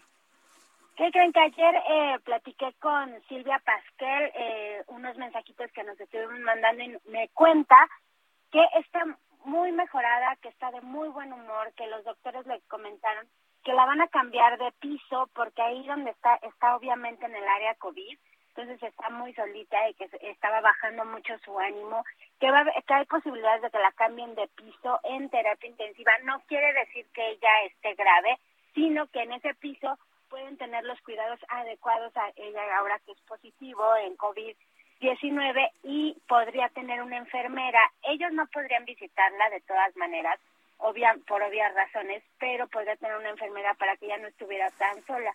Entonces me comenta que hay muchas posibilidades de que hoy la suban a ese piso, que ella me dice que es el piso 7, que es de terapia intensiva, pero no tiene nada que ver con su salud porque afortunadamente los síntomas del COVID son muy poquitos y son muy leves los que tiene la, la primera actriz. Entonces, dice que, que los doctores también le comentaron que hay posibilidades de que la próxima semana pudiera dar, eh, la pudieran dar de alta, dependiendo de, de, cómo se sienta.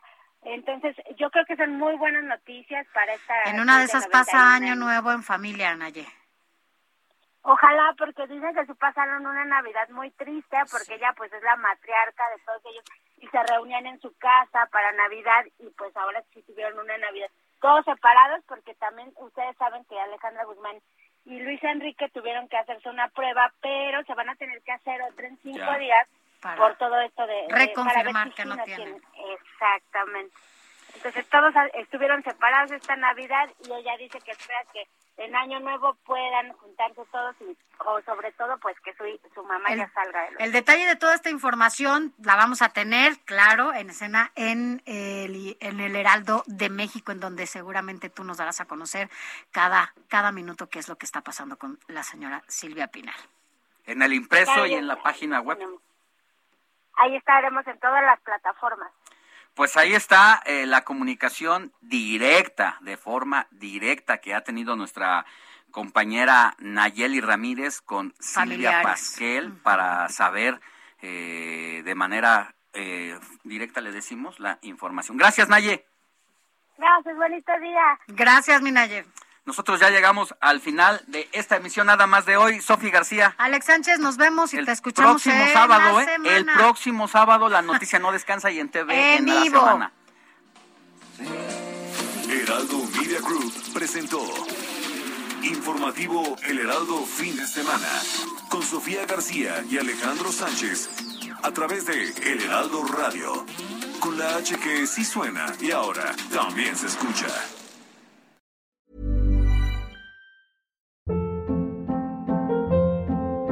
Hold up. What was that? Boring. No flavor. That was as bad as those leftovers you ate all week. Kiki Palmer here, and it's time to say hello to something fresh and guilt-free. Hello Fresh. Jazz up dinner with pecan-crusted chicken or garlic butter shrimp scampi. Now that's music to my mouth. Hello Fresh. Let's get this dinner party started. Discover all the delicious possibilities at hellofresh.com.